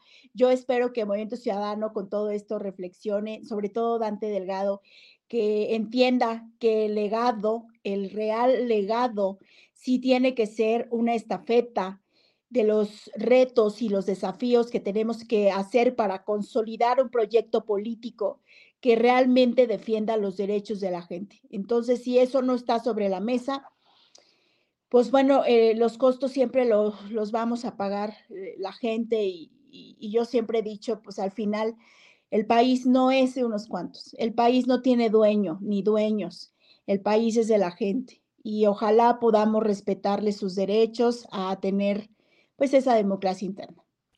Indira, ¿qué sigue para ti? Viene el proceso interno, pero eh, también ya se acaba o se está cerca de acabar el periodo como senadora. ¿Qué sigue? ¿Qué has pensado? Sobre todo después de esto que está pasando en Movimiento Ciudadano, que, eh, ¿qué, te, qué, te deja Movimiento Ciudadano en este momento? A estas alturas, digo, todavía falta el proceso y el camino, pero ¿qué te deja que sigue? ¿Qué has pensado? Pues mira, así como que he pensado mucho en ese futuro, la verdad es que estoy viviendo prácticamente al día. Y en mi causa, y yo te he comentado esto, quiero contribuir a la democracia, que tengamos una primera mujer presidenta, a que consolidemos algunas de las ideas que a mí me parecen básicas y que de hecho las comparto, las comparto y quisiera hacerlas crecer, que realmente tengamos un país de menos pobres, que tengamos más derechos, que podamos eh, ahora sí que crecer en todos los sentidos y hacer crecer el país en donde todas las personas habitamos y, ahí quiero construir. Yo la verdad es que he llegado a una conclusión muy dura y dolorosa, pero pienso que el futuro de la política ya no está en los partidos políticos, está en las personas. Hay que construir con las personas con, con las que se pueda realmente hacer algo. Eh, y, bueno, pero, ahora sí, yo em, termino lo que empiezo, porque eso también me enseñaron en mi casa. Hay que terminar lo que se empieza hasta donde estire y soy muy resistente entonces, sé que parte del terrorismo psicológico es eso, es que yo piense, ah, ya, ahí está, el dedazo, ya mejor me voy, me siento, me cruzo de brazos y ya no hago nada. Pero esa no soy yo, esa no sería yo. Entonces, aquí nos vamos a ver hasta que al menos pase el proceso de las firmas y, podamos ir encontrando un camino. Pues Indira, yo te agradezco mucho que tuvieras este tiempo para platicar con nosotros. Te mando un abrazo y pues mucha suerte. Y como les digo, siempre esté su casa y siempre las puertas abiertas para hablar, denunciar, opinar, analizar, etcétera. Muchísimas gracias. Muy buenas noches a todas. Todos, Muy buenas noches. Ustedes lo tienen, Indira Kempis, senadora por Nuevo León, por Movimiento Ciudadano. Creo que más claro imposible, ¿verdad? Sobre todo ese último, yo sí lo voy a decir, trancazo a Samuel, de a mí sí me enseñaron a terminar lo que empiezo. Samuel no es bueno para terminar lo que empieza, nunca lo ha hecho.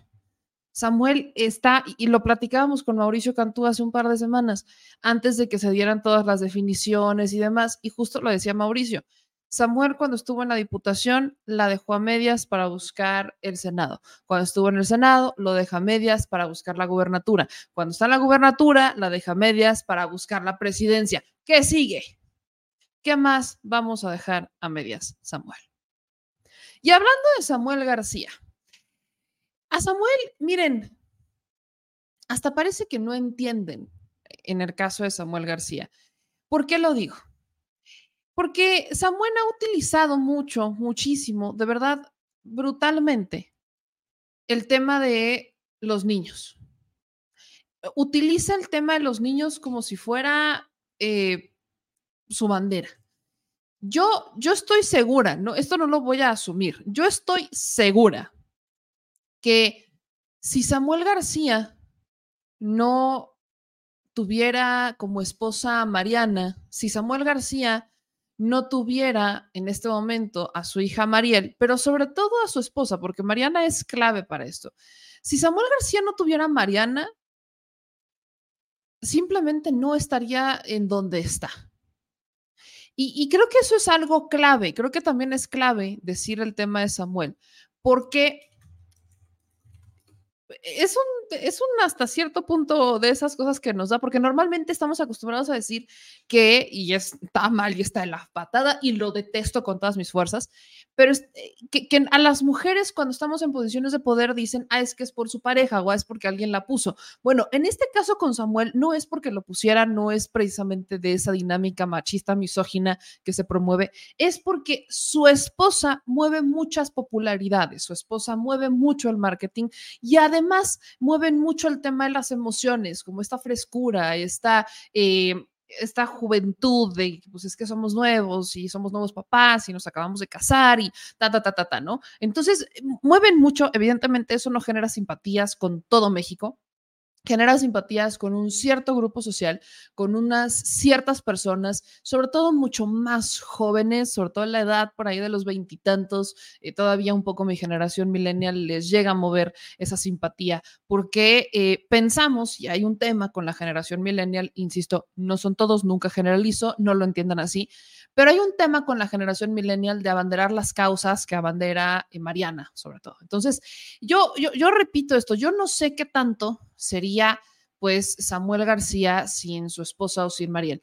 Pero a estas alturas parece que no entienden. Y esto no solamente va para Samuel, porque ¿saben a quién también se lo vimos? A Manuel Velasco. Cuando Sinanaí se va a registrar a la contienda interna y lleva a sus dos hijos. Ahí ya estaban más grandes, estamos hablando de niños, pero ya más grandes. Y, todavía intenta cargarlos a los dos porque, pues ya saben, está bien fuerte, Manuelito. Entonces intenta cargarlos a los dos y, pues a los niños así con cara de qué onda porque toda la gente se les fue encima. Si esa escena me generó indignación, imagínense esta. Estamos hablando de una niña de ocho meses una bebé de ocho meses en medio de un tumulto de gente, entre camarógrafos, entre el que quiere la foto, entre ta, ta, ta, ta, y Samuel en sonriendo, y Mariel, o sea, y, y, y, y, su esposa atrás, o sea, Mariana atrás, como en mamá oso, intentando resguardar a la niña, y Samuel, ahí les voy. O sea, yo no vi a un Samuel protector ni siquiera de su hija uno, hasta ese momento, hasta el momento en el que se voltea, o sea, sí va enfrente y como que intenta hacerles casita, pero a la que veo en un plan de no manches es a Mariana. Y aún así, perdón, pero es que ¿qué esperaban que pasara? Sobre todo moviendo lo que están moviendo artificial y orgánicamente dentro de Movimiento Ciudadano. ¿qué esperaban que pasara? ¿Qué necesidad de llevar a la niña de ocho meses a hacer campaña? ¿Qué necesidad? Miren, ¿qué necesidad? Por eso nos quejamos.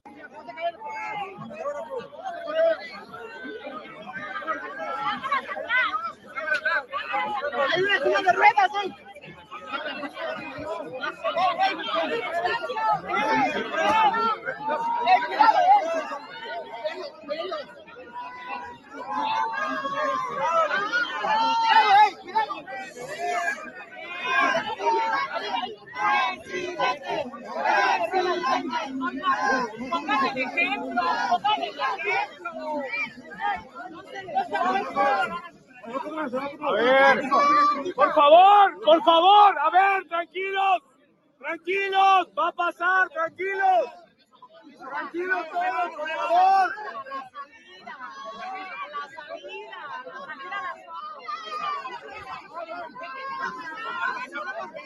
Pásale, presidente. Pásale, presidente. Insisto, insisto. ¿Qué necesidad? ¿Qué necesidad de arriesgarse a una situación en donde la niña pueda salir herida? ¿Qué necesidad en, en, una situación en la que puedan jalar? O sea, es una niña, es una bebita de ocho meses. ¿Qué necesidad de eso? Entre tanta gente que, insisto, entre los que pudieran jalar de manera orgánica y entre los que llegan de manera artificial o eh, llamémosle movida por el Partido Movimiento Ciudadano. Dicho eso, a Samuel le vamos a cuestionar esto y mil cosas. ¿Por qué? Porque es una campaña de marketing. Yo no veo a un Samuel García que legítimamente esté abanderando una causa. Yo lo veo en presumiendo 1.500 inversiones en Nuevo León, pero bien lo decía la senadora Indira, ¿y en dónde está el agua en las zonas más pobres? ¿Y en dónde está la, eh, vaya, la, cómo se va a arreglar el tema de la violencia? O sea, ¿en dónde está todo eso? Porque simplemente no lo vemos. Y esa es la crítica que se tiene a Samuel García. Yo sé que de alguna manera eh, no ha sido tan peor como nos lo habríamos imaginado, pero imagínense qué terrible decir esto. No ha sido tan peor. ¿Es el ejemplo de nueva política que le quieren dar a los jóvenes? ¿De marketing? Uno, ¿qué haría Samuel sin su esposa y sin su hija?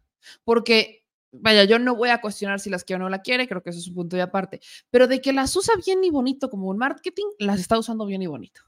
¿Es el único político? No, hay muchos haciendo exactamente lo mismo.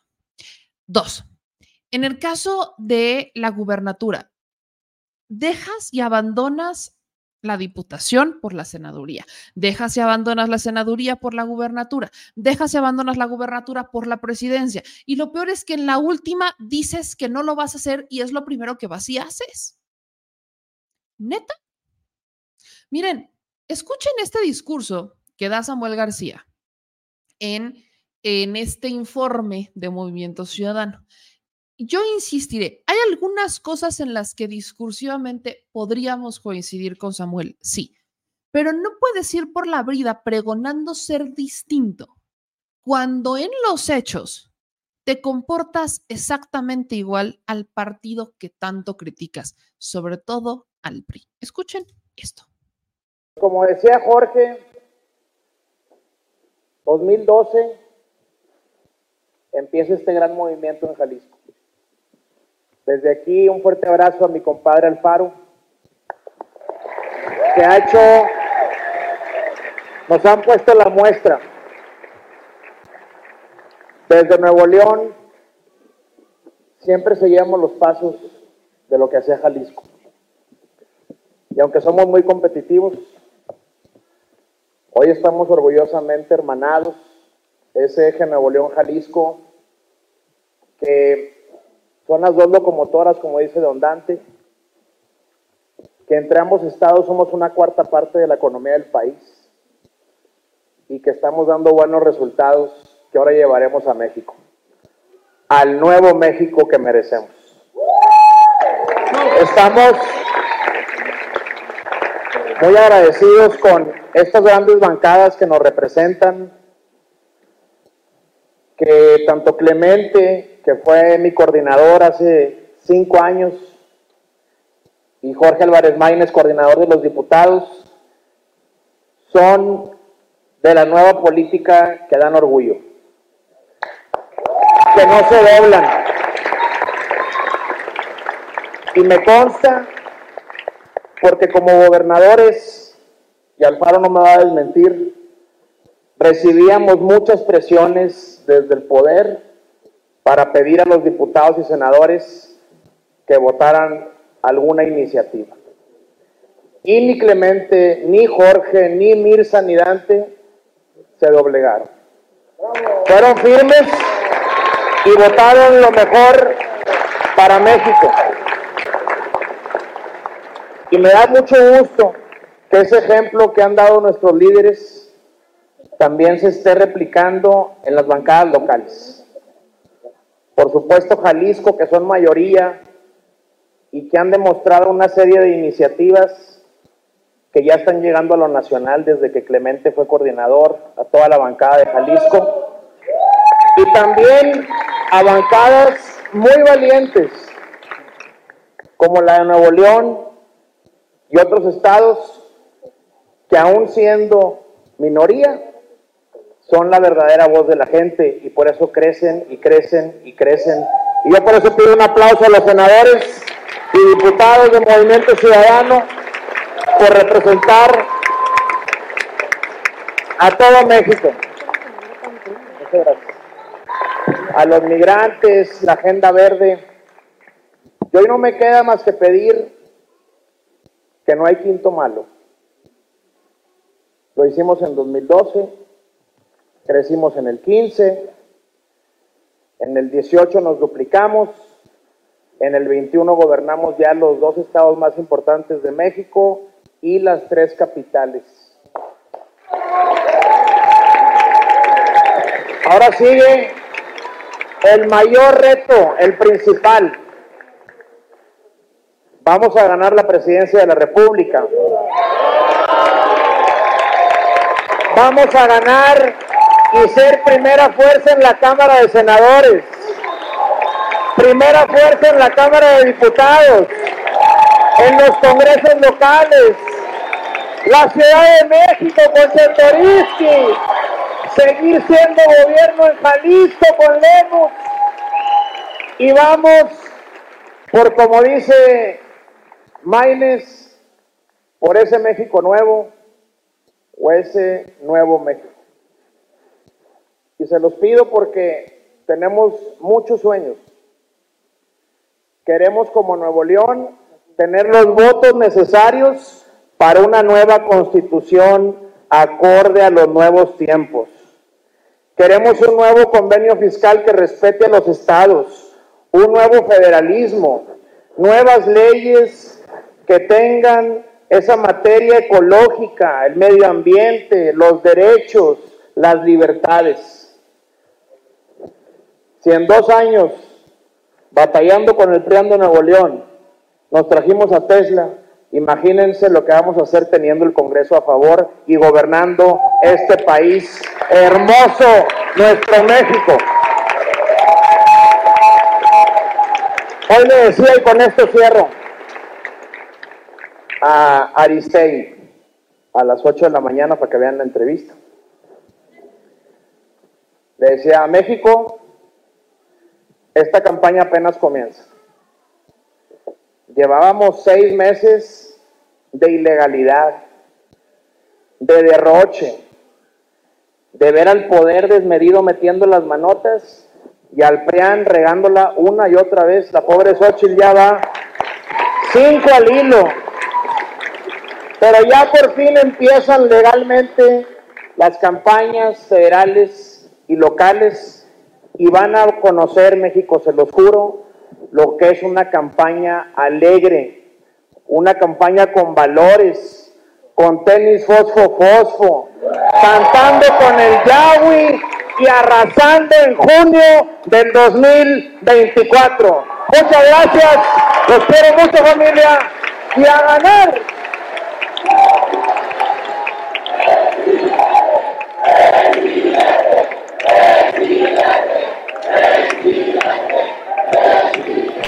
Ok, suficiente. ¿Cuál es la estrategia de Samuel García? Es muy clara. Samuel García entra en una movida política magistral del presidente de la República. Punto. ¿Ok? ¿Por qué? ¿Por qué entra en una movida magistral del presidente? Porque así como el presidente fue clave para que Xochitl Gálvez dejara la Ciudad de México y se convirtiera en la candidata de la presidencia de la República, dejando por completo a un lado sus aspiraciones y dejando libre el camino en la Ciudad de México. Si el presidente fue clave para que Claudia Sheinbaum eh, estuviera al frente, no precisamente porque es que el presidente votó y dio el dedazo, no, no, no, sino por el rol de Claudia con el presidente y demás. El presidente también fue clave para dar ese empujoncito extra a que Samuel García tomara una decisión. ¿Por qué? ¿En qué contexto se da? Se da en un contexto en donde Marcelo Ebrard, o más bien Dante Delgado, andaba invitando a Marcelo y que, ah, ¿sabes qué? Jálate, vente con nosotros, nombre, este, eh, me caes muy bien, o la puede ser un candidato externo. Vaya, había muchos mensajes de, de Dante Delgado hacia Marcelo. Y, ojo, muchos me criticaron por esto y se los también, o sea, era, era evidente. Marcelo también en su propio discurso dice que, o sea, cómo iba a terminar participando en un evento, este, o sea, en una interna, se acababa de salir de la interna de Morena, etcétera, ¿no?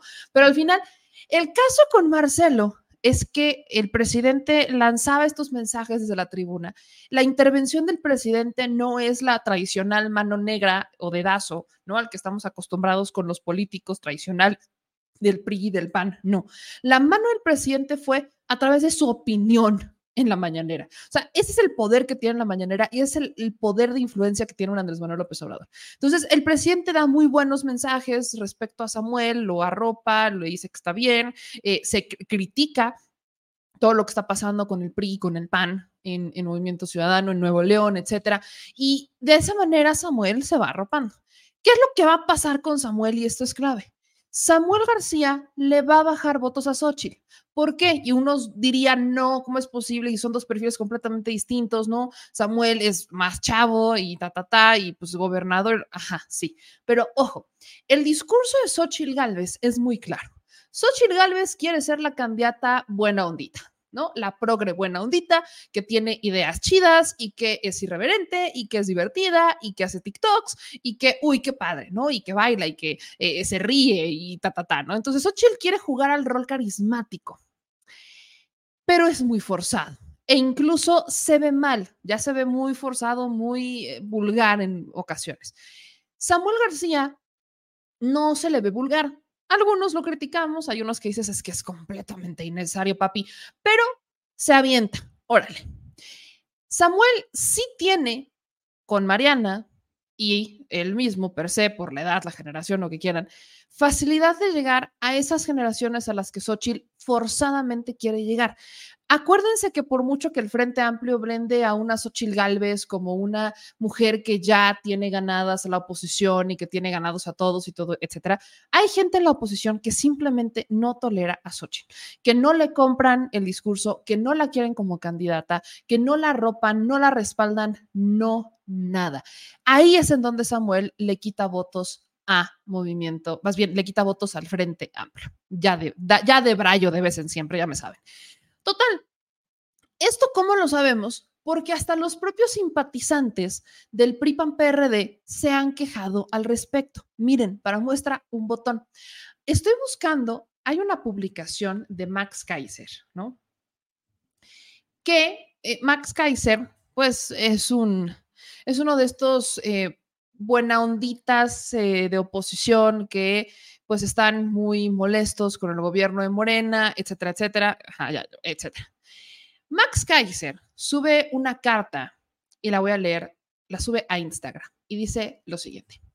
Para las personas serias y respetables que aún quedan en Movimiento Ciudadano, millones de mexicanos tenemos como prioridad número uno sacar al obradorato del poder, librarnos del populismo autoritario y antidemocrático que quiere destruir la democracia constitucional y concentrar el poder para seguir abusando del poder. Así es muy sencilla la, ecuación. Si ustedes deciden ponerse en medio de esa prioridad, se convierten en un estorbo y en parte del problema.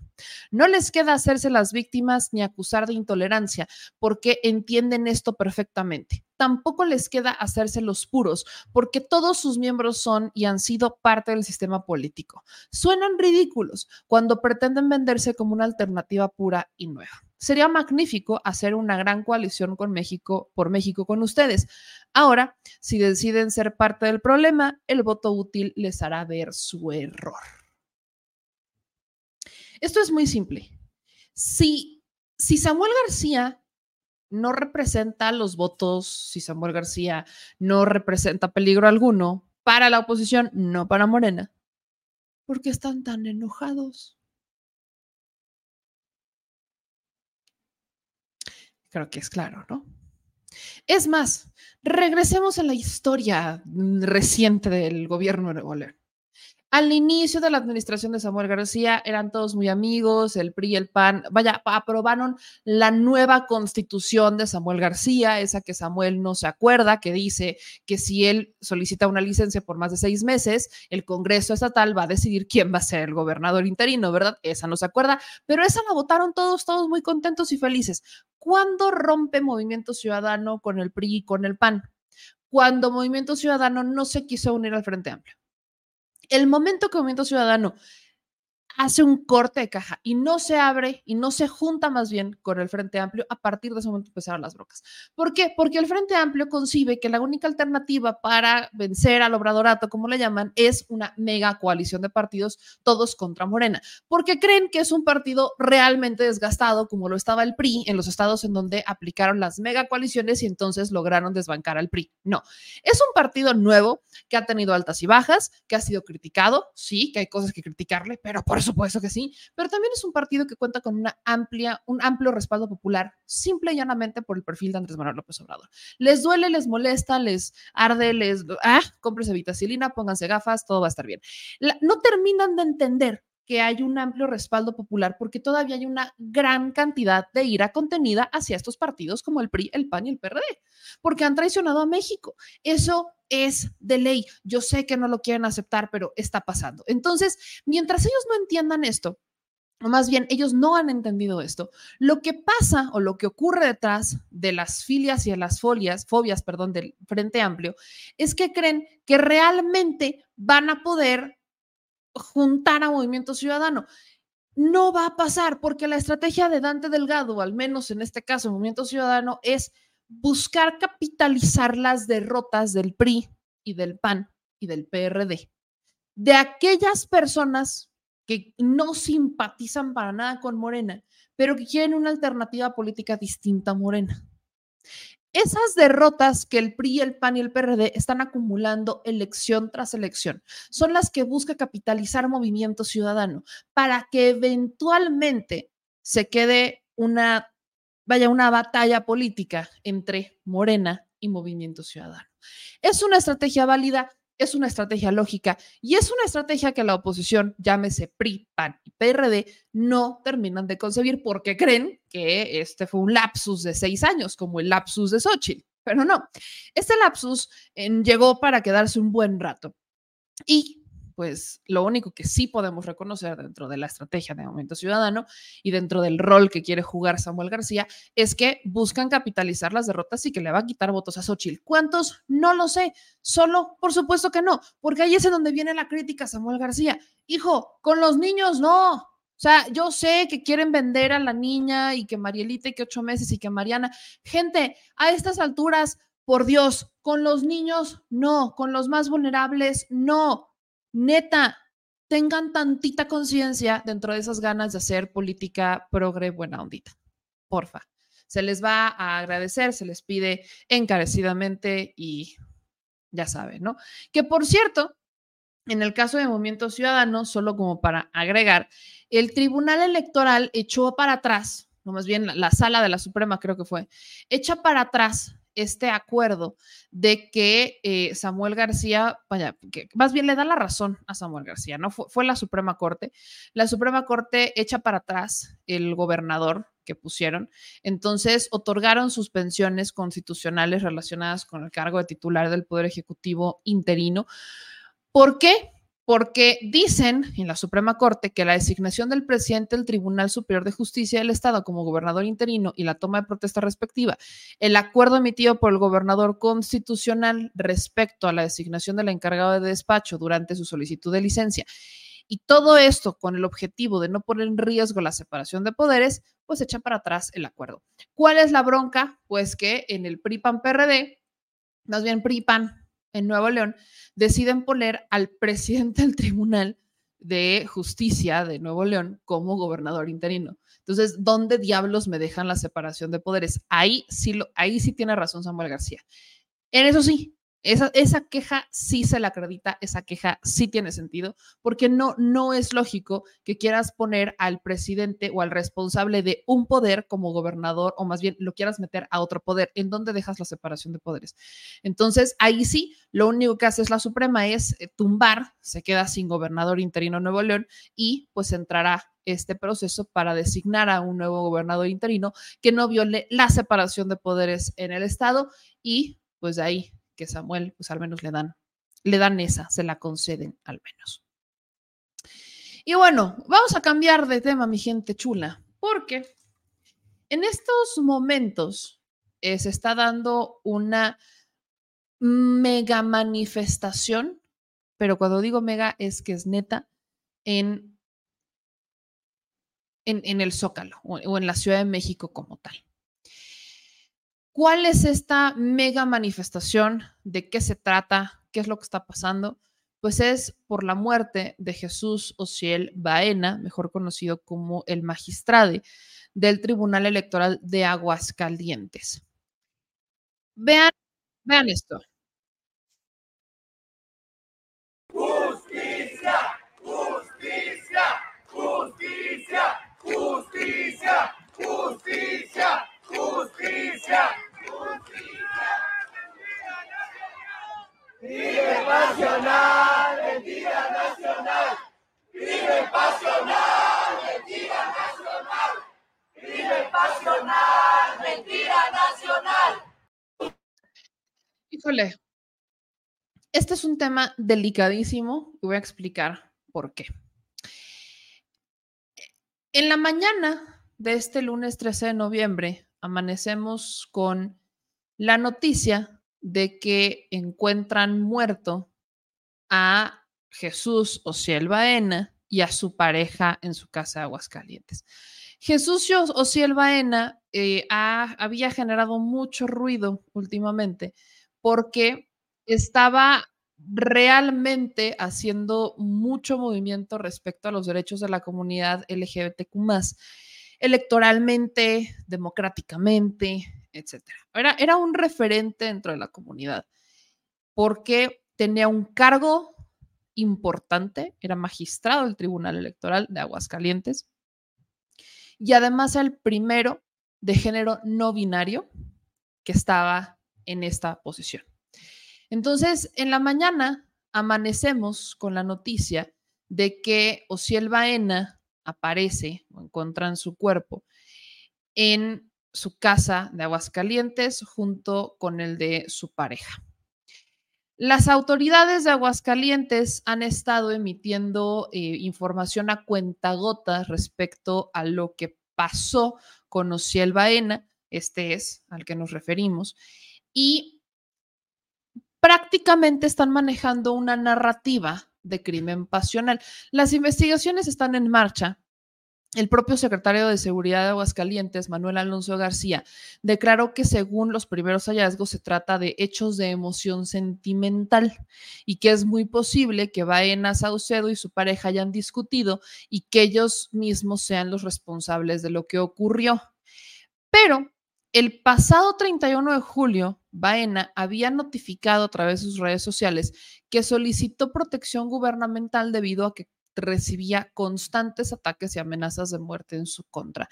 Eh, el secretario de Seguridad de Aguascalientes dijo que no había indicios de que una tercera persona estuviera en el lugar y que probablemente se lastimaron entre ellos mismos. Esto lo declara a MBS. Además, puntualizó que las puertas y las cerraduras de la casa no presentaban señales de haber sido alteradas o rotas. También indicó que en la mano de, de Ociel Baena se encontró una navaja de, afeitar y dijo eh, este secretario de Seguridad de Aguascalientes que, eh, que, que de acuerdo con lo relatado por una mujer que suele trabajar en el lugar, dentro del domicilio solo se encontraba el magistrado y su pareja. 13 de noviembre en la mañana y aparece el cuerpo de Ociel Baena y su pareja. Las primeras declaraciones que dan las autoridades es que están investigando, que no encuentran indicios de violencia y que todo parece indicar que se trata de que entre Ociel y su pareja se lastimaron, que sí encuentran pues daños, obviamente heridas en el cuerpo, pero que no tienen indicios de que haya sido una tercera persona. Les repito, Ociel Baena, Jesús Ociel Baena Saucedo, ya había denunciado que estaba recibiendo constantes amenazas. Encuentran su cuerpo junto con el de Dorian Daniel Nieves Herrera, que era su pareja. Le preguntan al presidente Andrés Manuel López Obrador en la mañanera del 13 de noviembre. La secretaria de Seguridad Rosa Isela Rodríguez Velázquez confirmó en la conferencia la muerte y se limitó a señalar que se realizará una investigación para encontrar al presunto responsable. Medios de Aguascalientes apuntan a que podría tratarse de un doble asesinato, pero que no hay indicios de que sea un robo o un asalto. Y esto ha generado mucha euforia dentro de una, dentro de una comunidad que está constantemente buscando que se les reconozcan sus derechos de identidad, de poderse declarar no binarios, de poder ser mujeres u hombres trans. Es una lucha constante y completamente legítima que quizás muchas personas no entiendan, pero es un tema, las luchas van cambiando conforme van pasando las generaciones. E, en el caso de Ociel, quiero regresar un poco el tiempo, porque el 17 de julio, en una entrevista con Milenio, y tras el asesinato a balazos de Ulises Nava, un académico y activista de la comunidad LGBTQ, Ociel Baena declaró: Tememos por nuestras vidas. Ahora fue Ulises, pero pudieron haber sido otras personas de quienes estábamos en este evento y no lo sabemos, estamos consternados. Y por supuesto que tenemos miedo, pero no vamos a dejar de alzar la voz. Solo dos días antes de estas declaraciones, 15 de julio, Nava fue atacado a tiros cuando salía del Congreso Nacional de Litigio Estratégico para Cuotas Arcoíris, en las puertas del Museo Descubren Aguascalientes. Baena responsabilizó de ese y otros actos de odio, sobre todo a cargos públicos, que han atacado al colectivo de LGBTQ. Y esto está alentado, decía, esto alienta a que los asesinos que andan en las calles vayan y nos arrebaten la vida solo por no compartir nuestra orientación y expresiones de género. Ociel Baena era originario de Saltillo, tenía 38 años y tenía una larga carrera en derecho constitucional, una amplia trayectoria como defensor de derechos electorales y constantemente en sus redes sociales estaba impulsando litigios estratégicos electorales con perspectiva LGBTIQ. Su pareja tenía 37 años Saucedo llevaba más de 10 años viviendo en Aguascalientes. Aguascalientes es un estado extremadamente conservador, un estado que no se concibe como Guanajuato y que tampoco se concibe como otros mm, con la facilidad para que la gente pueda opinar y tenga la libertad de decidir sobre su género y sobre su eh, vida y demás. Alicia Bárcena, la canciller, la secretaria de Relaciones Exteriores, acaba de publicar un comunicado que dice lo siguiente.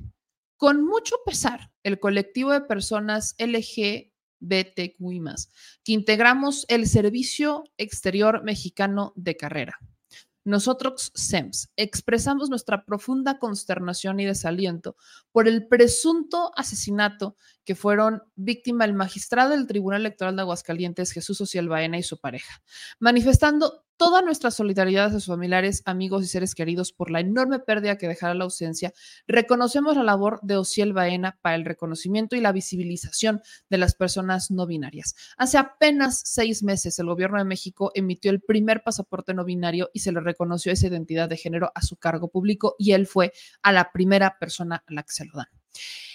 El problema que estamos viendo aquí es que hay una burla de ciertos personajes constante hasta hacia estos, hacia estos perfiles.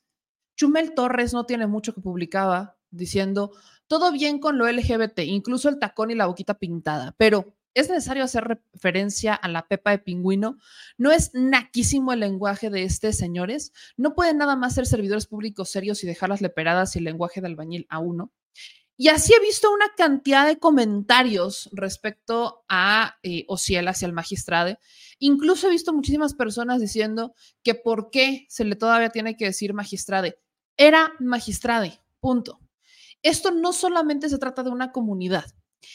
Es muy raro, yo no me voy a comprar esta de que, ah, es que fue un crimen pasional, sobre todo cuando ya tenemos antecedentes de Ociel denunciando amenazas y que 15, o sea, ya incluso habíamos tenido el asesinato de un activista de la comunidad LGBT más en Aguascalientes.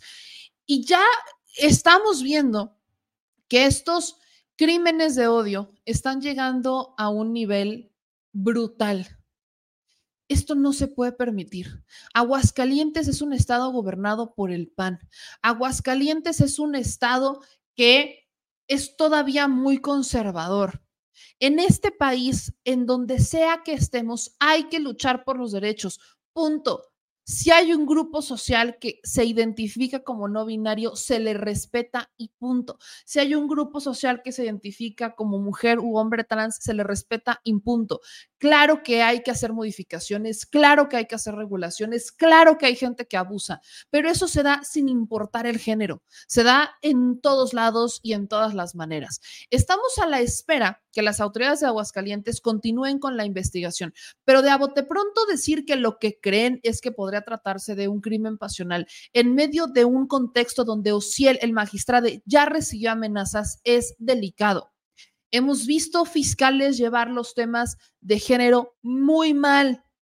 El caso de Bania en Nuevo León, que se aventaron 400 maromas para hacer como que ella se aventó a un pozo y se murió, cuando después nos enteramos que fue asesinada y que eso es un feminicidio.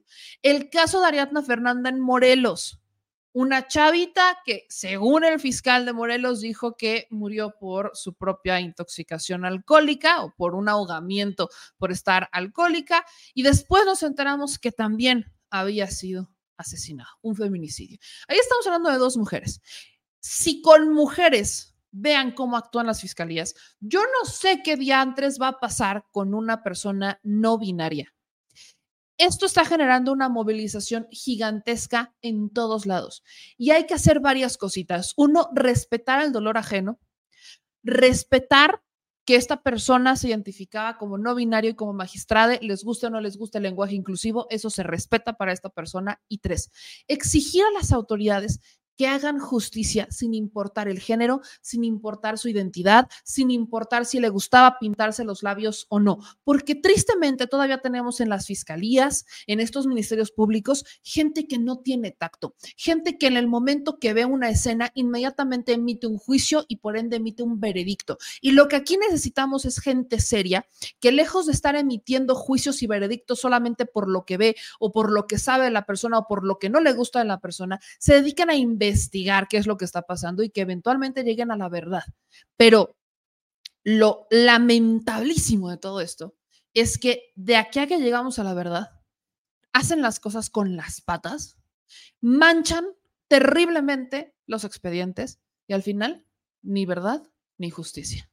Así que desde este espacio, desde mi propia voz, para todas aquellas personas, y en este caso en particular al magistrado Ociel Baena, exigimos justicia y que se deje de estigmatizar y que se dejen de emitir juicios. Están investigando. No hablen por hablar, investiguen y cuando tengan conclusiones, hablen, no antes. Y eso es lo que nos tiene molestos a muchos mexicanas y mexicanos, porque pues, eventualmente estamos viendo que las autoridades aplican la máxima, la de toda la vida. Decir lo primero que se les ocurre o lo primero que creen, y ya después nos enteramos que la cosa pues, no era así. Vamos a otros temas porque todavía les digo que hay mucho que decir. Y me voy a, ya vamos con los temas chidos. disculpen que me da la estornudadera. Ya llegamos a esa bonita temporada en donde me da alergia. Gracias. Vamos a, a terminar con el contexto político, porque hay actualizaciones que hacer. Empezábamos en este programa hablando de Marcelo Ebrard, de que se queda y todo muy bien. ¿Quién también se queda? Ignacio Mier. Nacho Mier, el eh, diputado, el coordinador de los diputados de Morena, estaba también como que entre sí, como que entre no. Nacho se tardó menos en definirse. Eso después de que eh, no resultara siendo el primer lugar en la encuesta para elegir al gobernador del estado de Puebla o al candidato más bien de Morena a la gubernatura. ¿Y cómo se dio el contexto? ¿Qué pasó? ¿Qué no pasó? Pues vamos a escuchar primero a Alejandro Armenta, al senador Alejandro Armenta, que es el que sale como candidato de Morena a la gubernatura del estado de Puebla, decir que eh, ha estado hablando con Nacho y que pues no son novatos en la política, recordemos, son primos, entonces eh, decir que no son novatos en la política y que ha estado hablando con él y que tiene claridad de que Nacho va a participar junto con Morena. Eh, con respecto al diputado Nacho, es un profesional de la política y estamos en contacto, nos hemos estado enviando mensajes. El día 10, cuando dieron a conocer el primer resultado de la encuesta, eh, dialogamos, le dije que íbamos a construir juntos, me dijo que sí, que solo necesitaba eh, llevar a cabo la asamblea para dialogar con su equipo. Y eso ha sucedido, somos profesionales. Voy al encuentro de los compañeros, compañeras, eh, son 27, son Coordinador, coordinador. En esta etapa del 10 de noviembre al 24 de diciembre nos corresponde acompañar a la doctora Claudia Sheinbaum para tres temas centrales. Uno, trabajar por la unidad, y eso estamos haciendo desde el mismo día 10 que eh, sabíamos ya del resultado en la primera, eh, en la primera rueda de prensa que se dio. ¿Qué es lo que decidió Nacho? Al final se quedó, se fue. Pues, ¿qué, qué creen? Que él también se queda. Al asumir esta responsabilidad,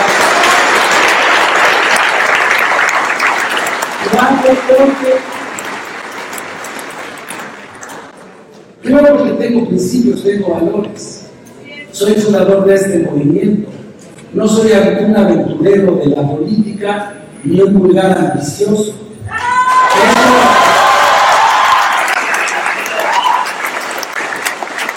Me decían y muchos también que me regresara, que en los últimos 20 días no estuviera en la Cámara, que me dedicara mejor a seguirlos acompañando en las asambleas y yo les contesté a todos los que me hablaron y a todas que era importante Puebla, lo es para mí, sin lugar a. Que también era un proyecto personal, pero que no podía estar por encima del proyecto de transformación de la vida patria. Y un instrumento fundamental para hacer realidad todas las reformas constitucionales que garantizan los programas sociales las reformas legales que garantizan la estabilidad, el crecimiento de México y el bienestar de al menos 30 millones de familias mexicanas, me obligaban a permanecer en la Cámara y sacar hasta el último momento. 24 horas antes de la decisión, pude haber estado haciendo otro tipo de trabajos propios de la política, pero decidí quedarme hasta entregar un presupuesto que fue votado sin un solo voto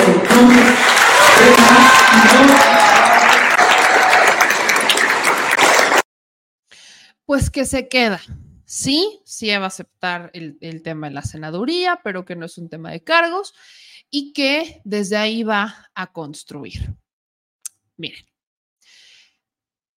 ¿esto nos extraña? No nos extraña. Lo único que a mí me extrañó, lo digo bien neta, es el primer video de Nacho Mier cuando, o sea, porque aparte Nacho se sale, o sea, Nacho no estuvo en la rueda de prensa.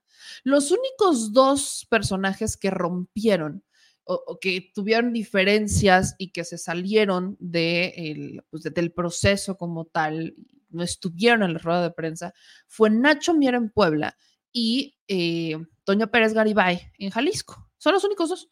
Todos los demás, aunque perdieron, se quedaron dentro, ahí estuvieron y pues vaya, aceptaron y vaya, incluso este, abonaron a la construcción de unidad ni siquiera la Ciudad de México, que era la más reñida, que todavía Omar, que los 40 puntos, la, la, la,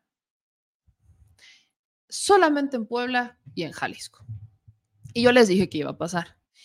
Lo que sorprendió de Nacho es cuando lo primero que escuchamos de Nacho es que sale, no está en la junta, no está en la rueda de prensa y entonces sube un video diciendo que iba a valorar con su equipo, que iba a hacer una encuesta o que iba a platicar con ellos, lo iba a someter a votación y que entonces eh, que todos eh, eh, que, que estuviéramos felices y que sonriéramos.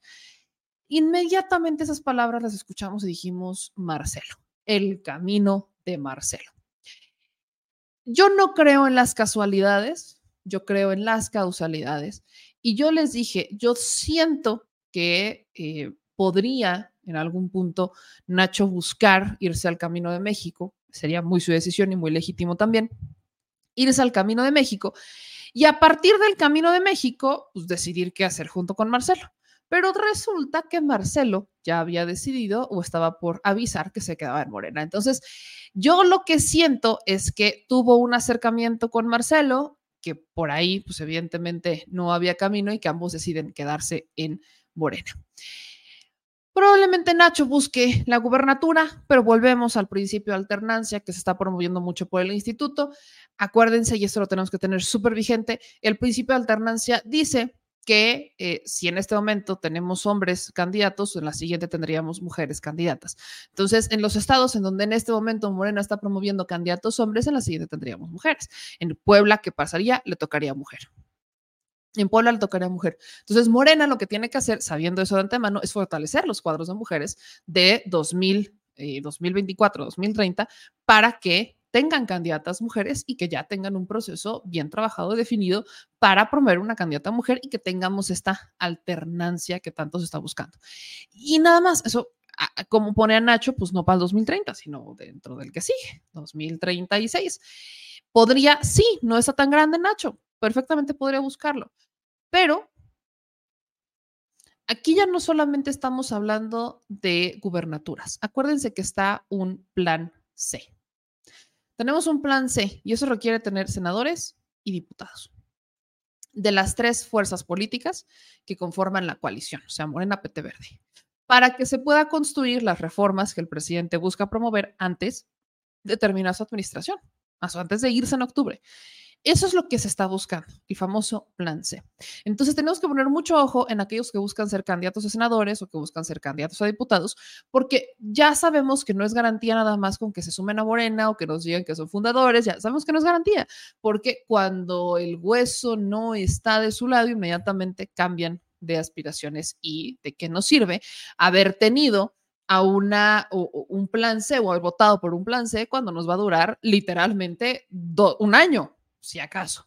Hay que tener mucho ojo, digo, celebro, celebro que al final privilegie la unión, la unidad, porque en tiempos donde hay una lucha todavía política para tumbar los restos de lo que aún nos queda del PRI PAN de lo malo de la política, pues siempre se necesita unión y es muy necesario también tener diferentes ideas. Solamente que vamos a ver conforme pasan los años y los meses, quién es quién, y eso también aplica para los medios, aplica perfectamente también para mí. ¿Quién es quién? ¿Quiénes realmente cambiaron de ideología por convicción? ¿O quiénes realmente se mantienen en un proyecto por hueso? ¿O quiénes realmente se mantienen en un proyecto y con una ideología para defenderla? ¿Quién es quién? Estamos a punto, poco a poco, de enterarnos quién es quién. Así que pongan mucho ojo. ¿Qué otra cosa? ¿Qué otra cosa tenemos que comentar? Híjole, mi gente, me preguntaban por ahí que hablara del magistrado. Ya lo comenté justamente antes de tocar este tema. Estábamos hablando del tema del magistrado. Y vamos a hablar ahora sobre una investigación. Pónganme mucha atención. Una investigación de contralínea. porque la investigación de Contralínea puso en jaque, literalmente en jaque, al INAI. Esto pasó. A ese INAI que se han cansado y desvivido por defender, a ese INAI que una y mil veces dicen es que el INAI no se toca, ese INAI tiene años ocultando información. ¿Qué información? Pues respecto a unos gastitos de al menos dos funcionarios que ya habían sido consejeros del INAI y de los de que en este espacio ya habíamos platicado. ¿Cómo está la historia? Miren esta joya.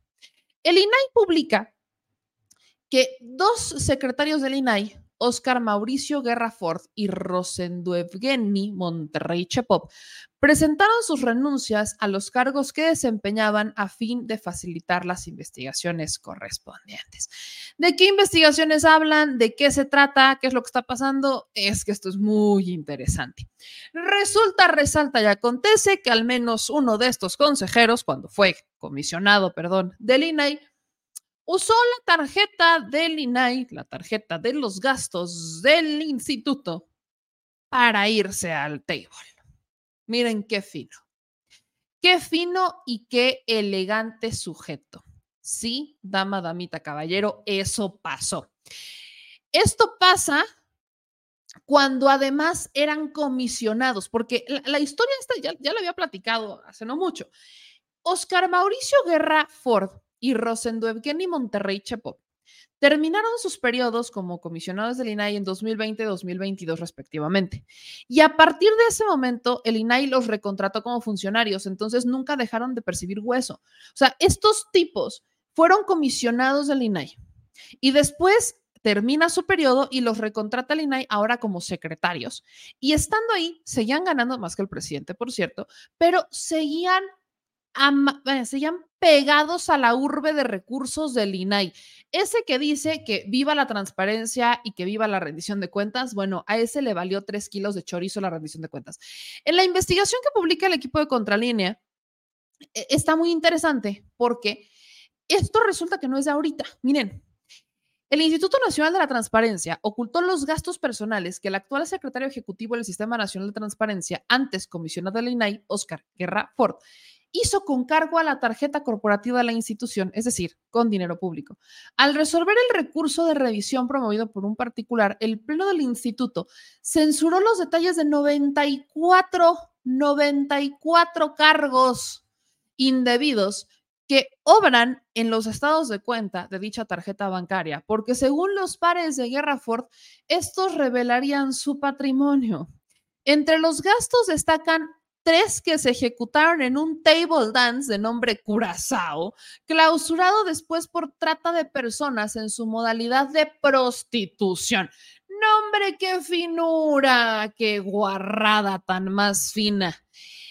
Según esto, el Pleno analizó de forma íntegra los documentos y no separó del cargo a Guerra Ford, ni pidió al órgano interno de control investigar este presunto manejo irregular de recursos públicos.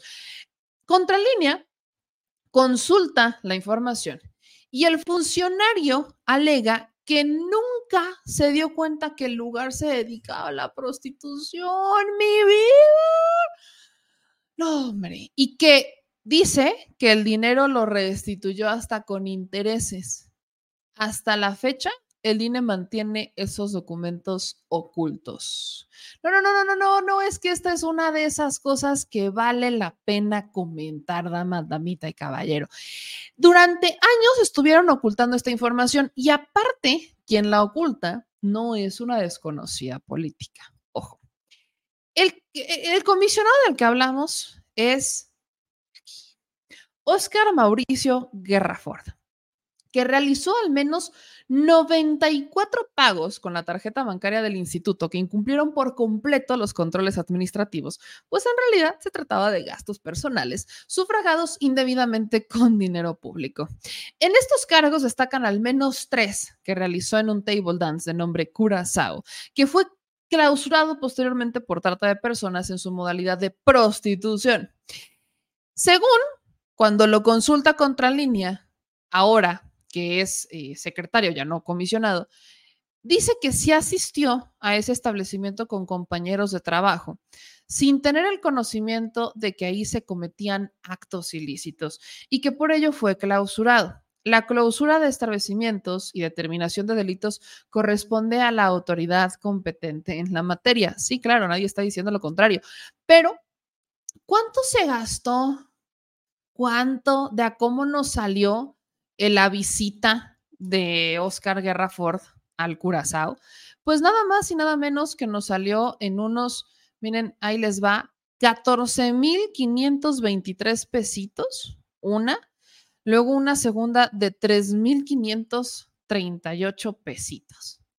O sea, miren, aquí lo que importa no es el monto, no me preocupa si fueron 20 mil, 30 mil, no. Me preocupa, uno, que esto ocurre cuando era comisionado. Dos, que además, este hombre dijo que sí fue con amigos del trabajo y que pagó con dinero público que después reintegró, pero a estas alturas no tenemos certeza de que lo haya hecho. No tenemos idea de que esto pasara. No sabemos, no, no, no es una certeza, pues. ¿Por qué no es una certeza? Porque el pleno del instituto censuró los cargos o censuró el estado de cuenta posterior, diciendo que los conceptos a los cargos fueron pagados en un primer momento por el instituto, pero que después el comisionado Guerra Ford lo pagó con su patrimonio. Es decir, conocen los conceptos de los gastos generados que al final son pagados por el servidor público y entonces la administración termina censurando la información diciendo que cómo creen que nos van a decir qué onda con eh, lo que se gastó o no se gastó Guerra Ford y empiezan a testar todo tipo de resoluciones, porque entonces estaríamos dando, dando, a conocer información patrimonial relativa a la administración de su patrimonio y a su capacidad económica, lo que solamente le incumbe a su titular. Cuéntenme, ¿es funcionario público o no es funcionario público? Porque al ser funcionario público, tu información patrimonial nos interesa como ciudadanos, te guste o no te guste, papi. O sea, esta es información que nos interesa. ¿Por qué? Porque necesitamos saber si no te estás robando la lana, necesitamos saber si no estás usando la lana para otra cosa. Vaya, necesitamos tener esa certeza. Y en el caso del INAI, el instituto, el santo patrono de la transparencia, el santo patrono que se supone que vela porque estas cosas no ocurran y porque el pueblo se entere de la información que es pública, como el patrimonio de los servidores públicos, decidió que era una excelente idea censurar la información. Vean nada más. Estos gastos del excomisionado ocurrieron entre 2014 y 2015 y la censura del INAI se ejecutó en mayo del 2016, cuando el Pleno resolvió dos recursos de revisión promovidos por particulares. Estos recursos recayeron en la ponencia de la entonces comisionada Patricia Kurznik y fueron convalidados por Jimena Puente de la Mora, que en ese momento era presidenta del INAI. ¿Qué es lo que pasa? Y esto es importante. Patricia Kurznik Villalobos, muchos la ven como, ay, no, es que Patricia Kurznik es súper este, independiente y cómo crees y que no sé qué. Bueno, pues déjenme les digo que nada más, y lo he platicado muchas veces, Patricia Kurznik Villalobos es nada más y nada menos que esposa de un exgobernador de Puebla. Sí, sí, sí, la ceñito es esposa de un exgobernador de Puebla.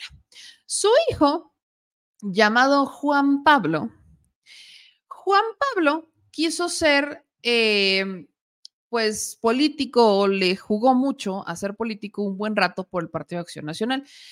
¿De quién es hijo Juan Pablo Piña Kurznik? ¿Con quién está casada? Nada más y nada menos que eh, Patricia Kurznik pues nada más y nada menos que con el exgobernador de Puebla, Mariano Piña, Piña Olaya. Mariano Piña Olaya fue uno de los santos patrones de la privatización en el estado de Puebla y de hecho le regaló a Patricia Kuznik eh, unos lavaderos que de hecho son propiedad del pueblo de mi estado de Puebla. Entonces, Piña eh, me encantan los apellidos, ¿no? Piña Olaya está casado con esta señora que es la misma que pues estuvo detrás de impedir que nosotros conociéramos la información detrás de los gastos del table dance de este excomisionado, que después de terminar su periodo como comisionado, entonces se auto, más bien lo recontratan como secretario y que ahora ya renuncia. Y viva México. Entonces, así como que digan qué independientes son, qué independientes son los funcionarios del INAI, esa siempre ha sido una de las tonterías más grandes. Y luego tenemos del otro lado a Jimena Puente de la Mora. Jimena Puente de la Mora era presidenta del INAI en ese entonces cuando está la censura a este tipo de información, pero Jimena de la Puente, si ustedes pueden investigar, se convirtió en legisladora del PRI cuando terminó su cargo.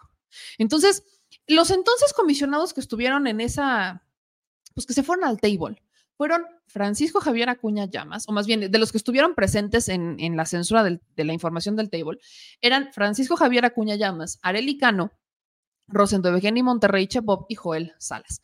Y ellos censuraron los 94 cargos indebidos que obran el estado de cuenta de la tarjeta de guerra. Entre estos cargos ya se ejecutaron del Table Dance Curazao, que en 2018 fue censurado por trata de personas en su modalidad de prostitución durante un operativo federal y fueron rescatadas 17 mujeres mexicanas y dos venezolanas. De ahí, Contralínea obtuvo más información, mucha más información al respecto de esto, y tuvo copias de los estados de cuenta de la tarjeta American Express, propiedad del INAI, y que por años había manejado Guerra Ford, donde figuraban los cargos en ese establecimiento. El primero, del 22 de agosto del 2014, por 2.350 pesos.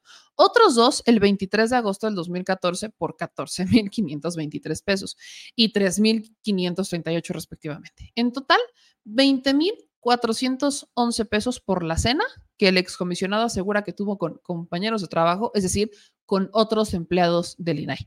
Ni en aquel momento se investigó, ni en este momento se investigó, más que cuando Contralínea publica la investigación. Cuando le consultan cuando consultan esta información con eh, abogados, con expertos, lo que dice el doctor en Derecho Isaac de Paz es que el dinero público y los recursos públicos tienen reglas constitucionales, es decir, que están fijadas desde la Constitución para su ejercicio. Y todo aquel dinero que los servidores públicos reciben para operar su función, gastos personales, comidas, gastos de representación, viáticos, etcétera, está etiquetado por partidas presupuestales y no se puede salir de ellas. O sea, sí hay reglas para usar el dinero. Pero a este señor le valió tres kilos de riata. Literal, lo voy a decir como es. E, es, es, muy interesante cuando escuchamos hablar de no, es que hay que defender la transparencia, no, es que cómo se les ocurre atacar al instituto, es que qué les pasa. Ajá, y cuando hablamos de la transparencia del instituto, ¿qué me cuentan? ¿Qué me cuentan? Y, además este hombre, cuando Contralínea le manda, o sea, cuando Contralínea lo quiere eh, entrevistar, no se deja. O sea, les dice que presencial no, o sea, fue todo un trama con este hombre. Es una cosa de verdad, pero de esas cosas que uno dice, el mar de las incongruencias. Y luego tenemos a excomisionadas del INAI que actualmente son consejeras y que me tiene bloqueada, obviamente, Marilena Pérez Jain, que salen a defender de alguna manera que el INAI se tenga que mantener censurado. Ojo, yo no, yo, yo no soy amiga de la Auditoría Superior de la Federación. Y la auditoría hizo un movimiento por ahí para eh, evitar ciertas, presuntamente evitar ciertas auditorías forenses, pero para sí promover las del INAI. Y María Elena Pérez que fue comisionada del INAI, se queja al respecto de esto y dice lo siguiente. Quiero hacer énfasis en esto.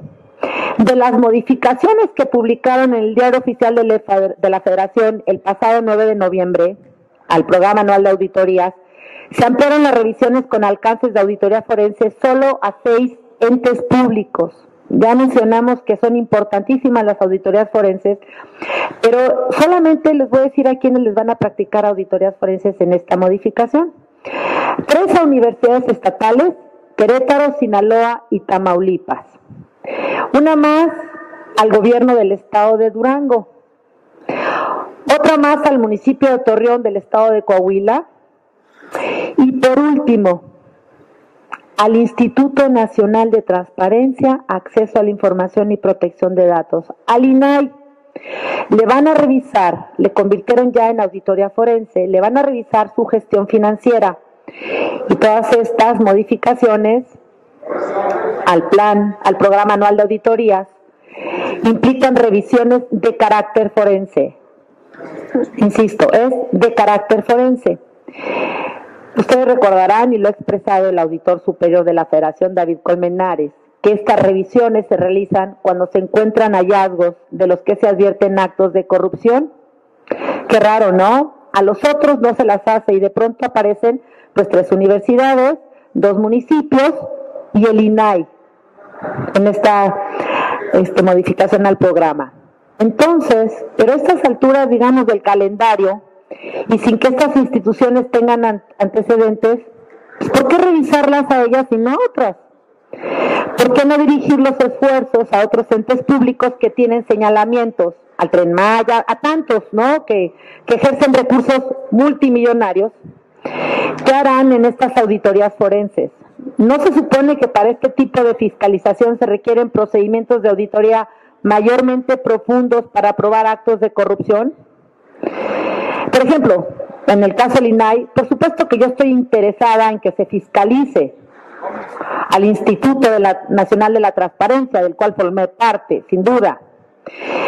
Pero a mí me genera sospecha que la auditoría enfile sus baterías en contra del INAI. Recordarán que recientemente la opinión fuimos dados, o sea, nos enteramos, y, yo, porque yo fui la que solicité esa información, yo le solicité a la Auditoría Superior de la Federación en abril cuatro auditorías, dos de Segalmex, una de Diconsa y otra de Liconsa. Auditorías de 2021, que no las detallara. La Auditoría Superior de la Federación se negó a entregarme esa información en abril pasado. Yo recurrí esa reserva de la información ante el INAI. Recordarán que el INAI estuvo paralizado algunos meses. Y finalmente, cuando la segunda sala de la Suprema Corte de Justicia resolvió que el INAI podía aprobar los recursos de revisión, o sea, los casos con cuatro comisionados, el 31 de agosto, el INAI resolvió a mi favor, ordenando a la Auditoría Superior de la Federación que me entregara esa información. ¿Qué hizo la Auditoría Superior de la Federación? Cuando ustedes saben que las decisiones del INAI son inatacables y son definitivas. La Auditoría Superior de la Federación se fue a amparar para no entregarme esas cuatro auditorías. Es que es increíble, inverosímil lo que está ocurriendo.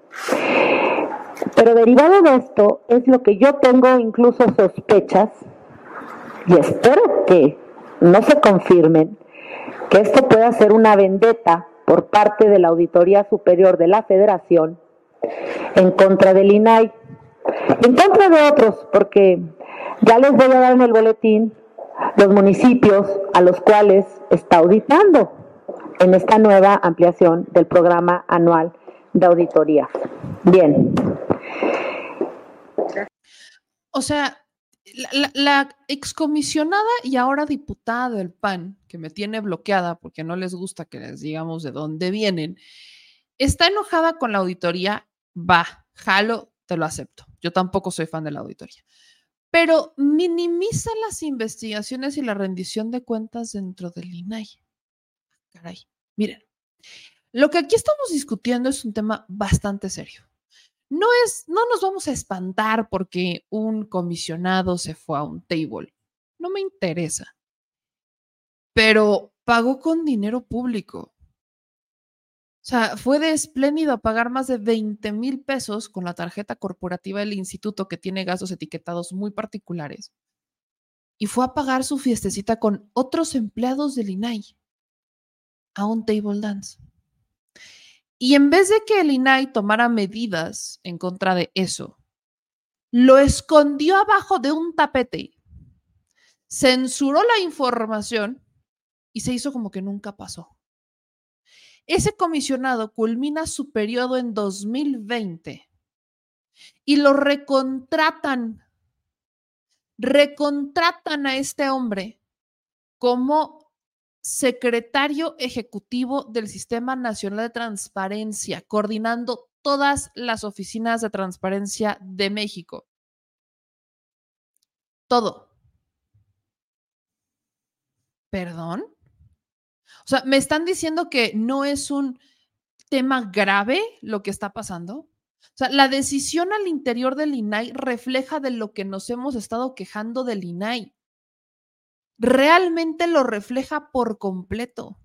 O sea, este comisionado dijo que se trató de una cena que efectuó entre el 23 de agosto del 2014, que fue por poco más de 18 mil pesos, y que luego, un día antes, se había gastado 2.350 pesos. O sea, son dos cargos en dos fechas completamente distintas. Y él dice que se trató de una cena con ocho personas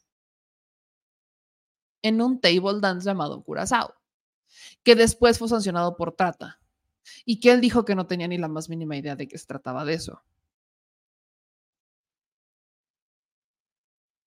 Y entonces el INAI lo tapa, lo esconde, no toma acciones y es que aquí no pasó nada. Y tienes a una ponente en ese momento, a, Patricia Kurznik, que también tiene un antecedente de lo más oscuro, tapándole las travesurillas a su compañero comisionado. Mira qué cosa tú. Mira, pero qué cosa tan más, pero qué ternura de estos personajes, neta. entre ellos, porque evidentemente simio no come simio, ¿no? Y el, comisionado o excomisionado ahora renuncia cuando Contralínea publica esta investigación.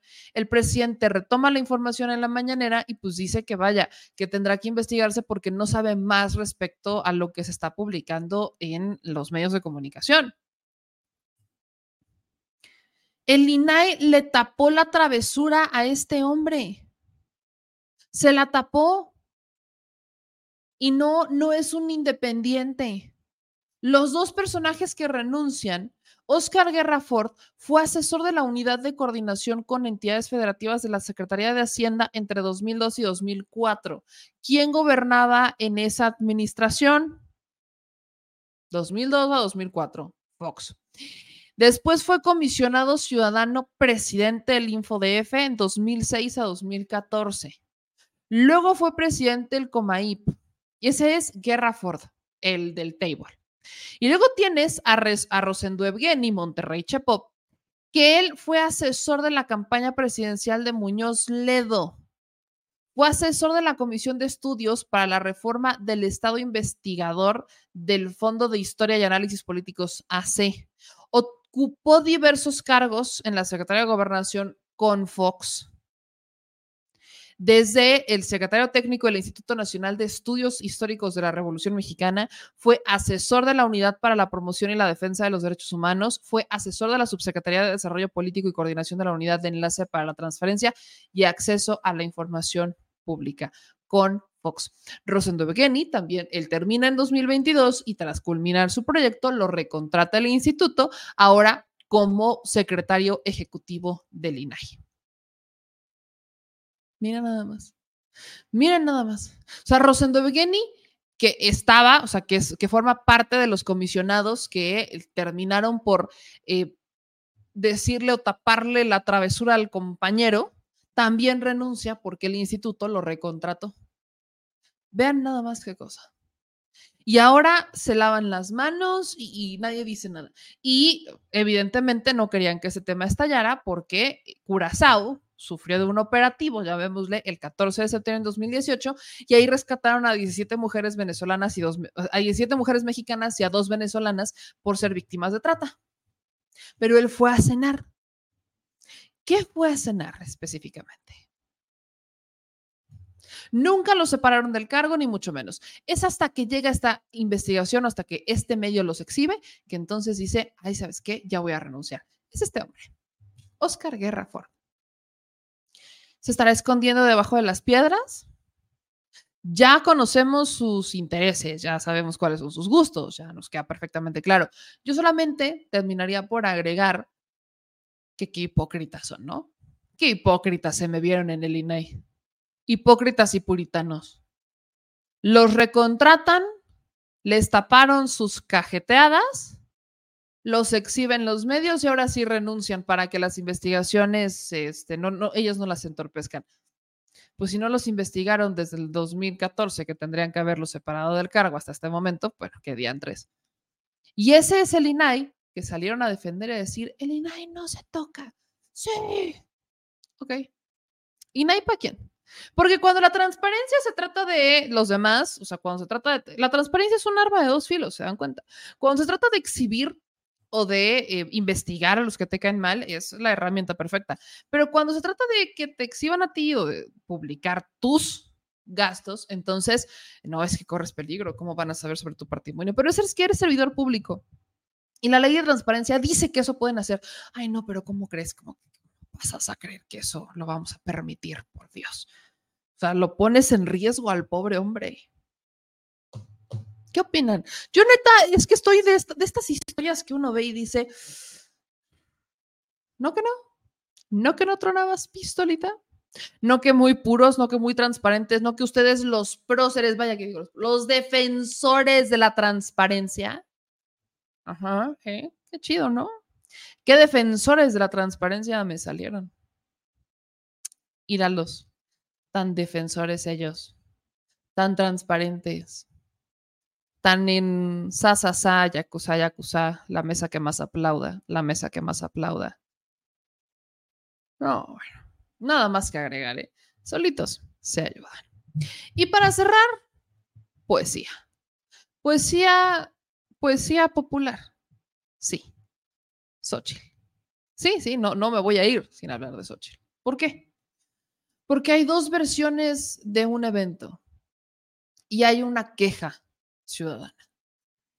Ciro Gómez Leiva está muy, pero muy, pero bien, miren, está requete enojado con la prensa porque no retomó pues, el evento de Xochitl, el informe de Xochitl en el momento de la revolución, en donde quiso copiar el discurso de Colosio y terminó diciendo que tenían hambre y hambre con sed o sed con hambre.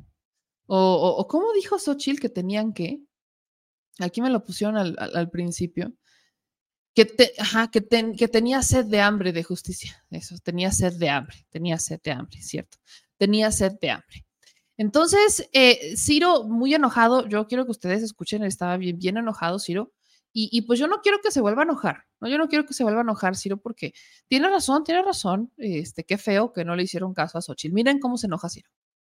A Xochitl Galvez en las primeras planas de los diarios nacionales. Supongo que no consideraron relevante su evento de ayer ni el mensaje que, que dio Xochitl Galvez. Era su informe como senadora su último informe, porque ya va, a pedir licencia en, ocho días. Bueno, el 19, pues es un día antes de... En unos, en unos días sí, se va a Xochitl Galvez eh, del Senado, pero salvo una pequeña foto en el financiero y una muy buena foto en el Reforma para el resto de los periódicos. El evento, no existió, de ayer de Xochitl Galvez, pues no es nota de primera plana. Nos llama mucho la atención porque sí vemos en primera plana el el registro de Samuel García. por ejemplo, pero a Xochitl Galvez ayer le hicieron el vacío. No te preocupes, Ciro. Yo te tengo cubierto. En este espacio somos parejos. Y como parejos y equitativos que somos, les vamos a enseñar cómo cree Xochitl que le fue en su evento. Esta es la versión de Xochitl.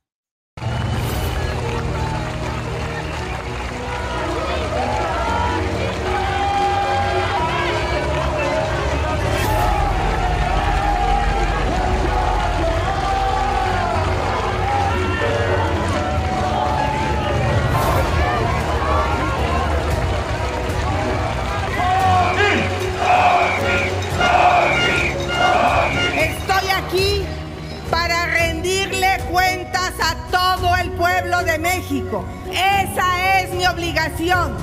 Soy la funcionaria que cree que al servicio público solo se debe llegar si tienes un profundo amor por el prójimo. Aquí no se viene a hacer dinero, se viene a servir. Lo he dicho de muchas maneras. Conmigo 100% de honestidad, 100% de trabajo y 100% de capacidad. Estas son mis cuentas, pero aún hay mucho por hacer. No podemos resignarnos a vivir así. Merecemos un mejor país. Aspiremos a un mejor México. Nos llamamos Estados Unidos Mexicanos y por ello los convoco a que estemos unidos mexicanos. Yo, Xochil Gálvez, lucho y lucharé para que cada uno de ustedes logre sus sueños. Esto no se trata de mí, se trata de ti, se trata de todos ustedes. Y por eso les pido que vayamos al encuentro con el otro, que conquistemos almas con la fuerza de la palabra, con la verdad, pero sobre todo con el corazón.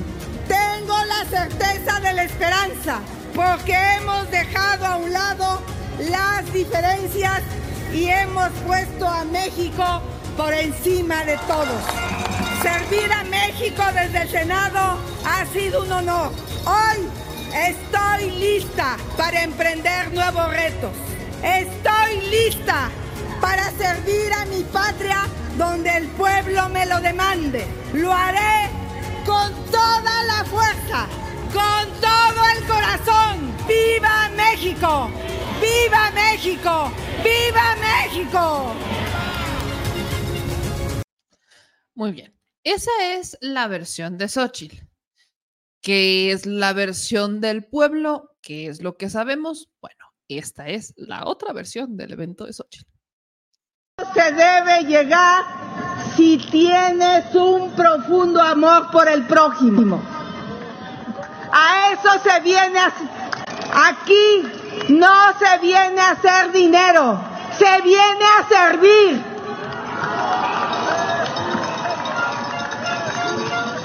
Y por eso estoy aquí, ante ustedes.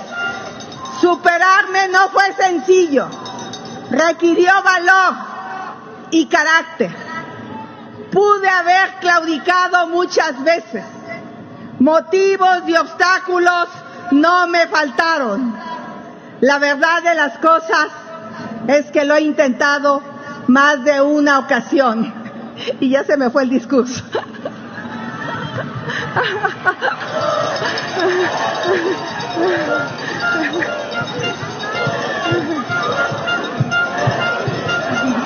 Gracias. Ya.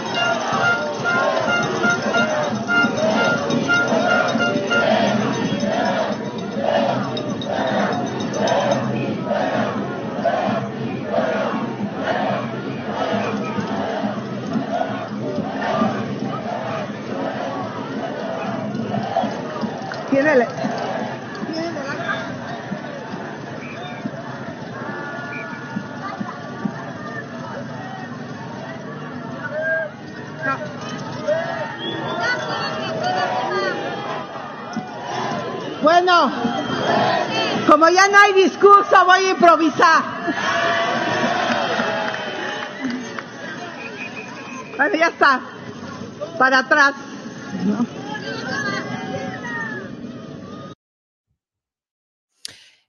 Las dos versiones de un mismo evento. ¿Ves, Ciro?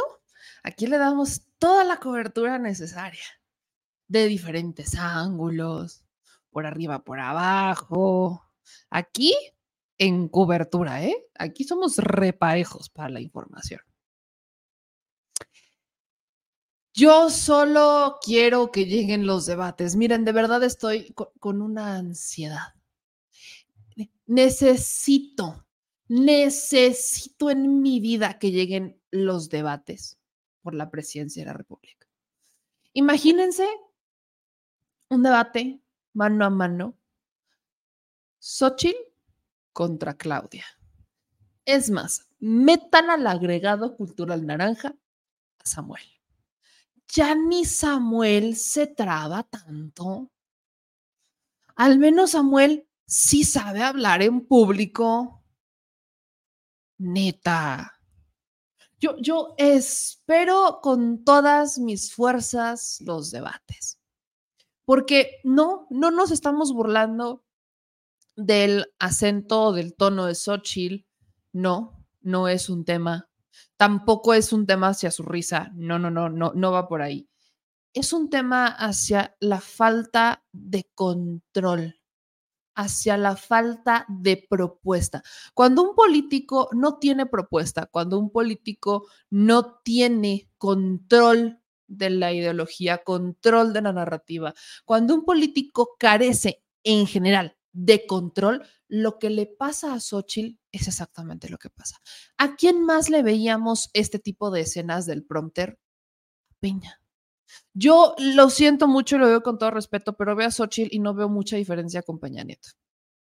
Porque a un Peña Nieto eh, del infrastructure no, no, no lo bajábamos.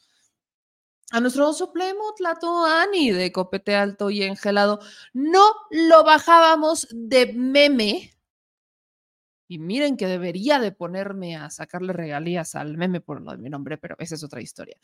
No, no, no, no dejábamos de hacerle memes a Peña, porque lo único que nos regalaba era una demostración constante de su falta de control. Y eso es lo que vemos en Xochitl. Xochitl tiene una falta de control de narrativa y una falta de control ideológico. Y esto no se puede ocultar ya. Xochitl, cuando no era candidata y era senadora, era libre y no la veíamos cometer este tipo de despropósitos en el público. No, no la veíamos hacer esto. Y miren que Xochitl tiene otros grandes momentos, porque siempre ha sido muy pública y porque ella solita se, se ha hecho así de pública. No habíamos visto este tipo de escenas. Hoy Xochitl sirve a cuatro amos, no solo a tres, a cuatro. Sirve a la iniciativa privada, sirve al PAN, sirve al PRI y sirve a lo que queda del PRD.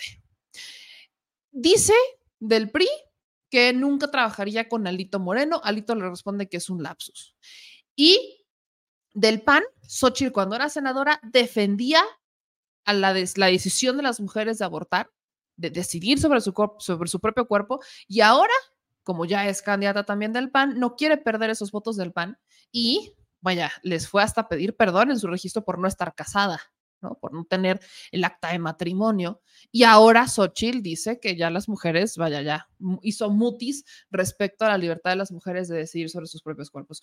Y la, además, aprovechando el hilo feminista, en un evento del PRD, en la plenaria del PRD, va y les da las gracias a los generosos señores hombres por permitir que las mujeres avancen en la política. Y ahora, en el momento de la revolución, dice Xochitl que tiene hambre de sed de justicia intentando emular el discurso, más bien copiar el discurso de Colosio. ¿En dónde están las ideas propias? Porque yo solo la veo copiar. Copia el bastón de mando, copia el discurso de Colosio, copia las propuestas del presidente, copia la narrativa, copia el interés hacia los migrantes, copia todo. ¿En dónde está la ideología? ¿En dónde están las causas? ¿En dónde está la verdadera Xochitl? No hay, no existe. Ese es eso es lo que se le critica a Xochitl. No se le debe de criticar ni su físico, ni su ropa, ni sus TikToks. No, eso podemos hacer un tema con los TikToks. Pero a lo, lo, que se le critica a Xochitl, y en general hoy se le critica a ella porque ella es la que representa, es la que está al frente del proyecto del PAN, del PRI y del PRD y de, los, de la iniciativa privada, lo que se les critica es la hipocresía, la incongruencia y la falta de postura política.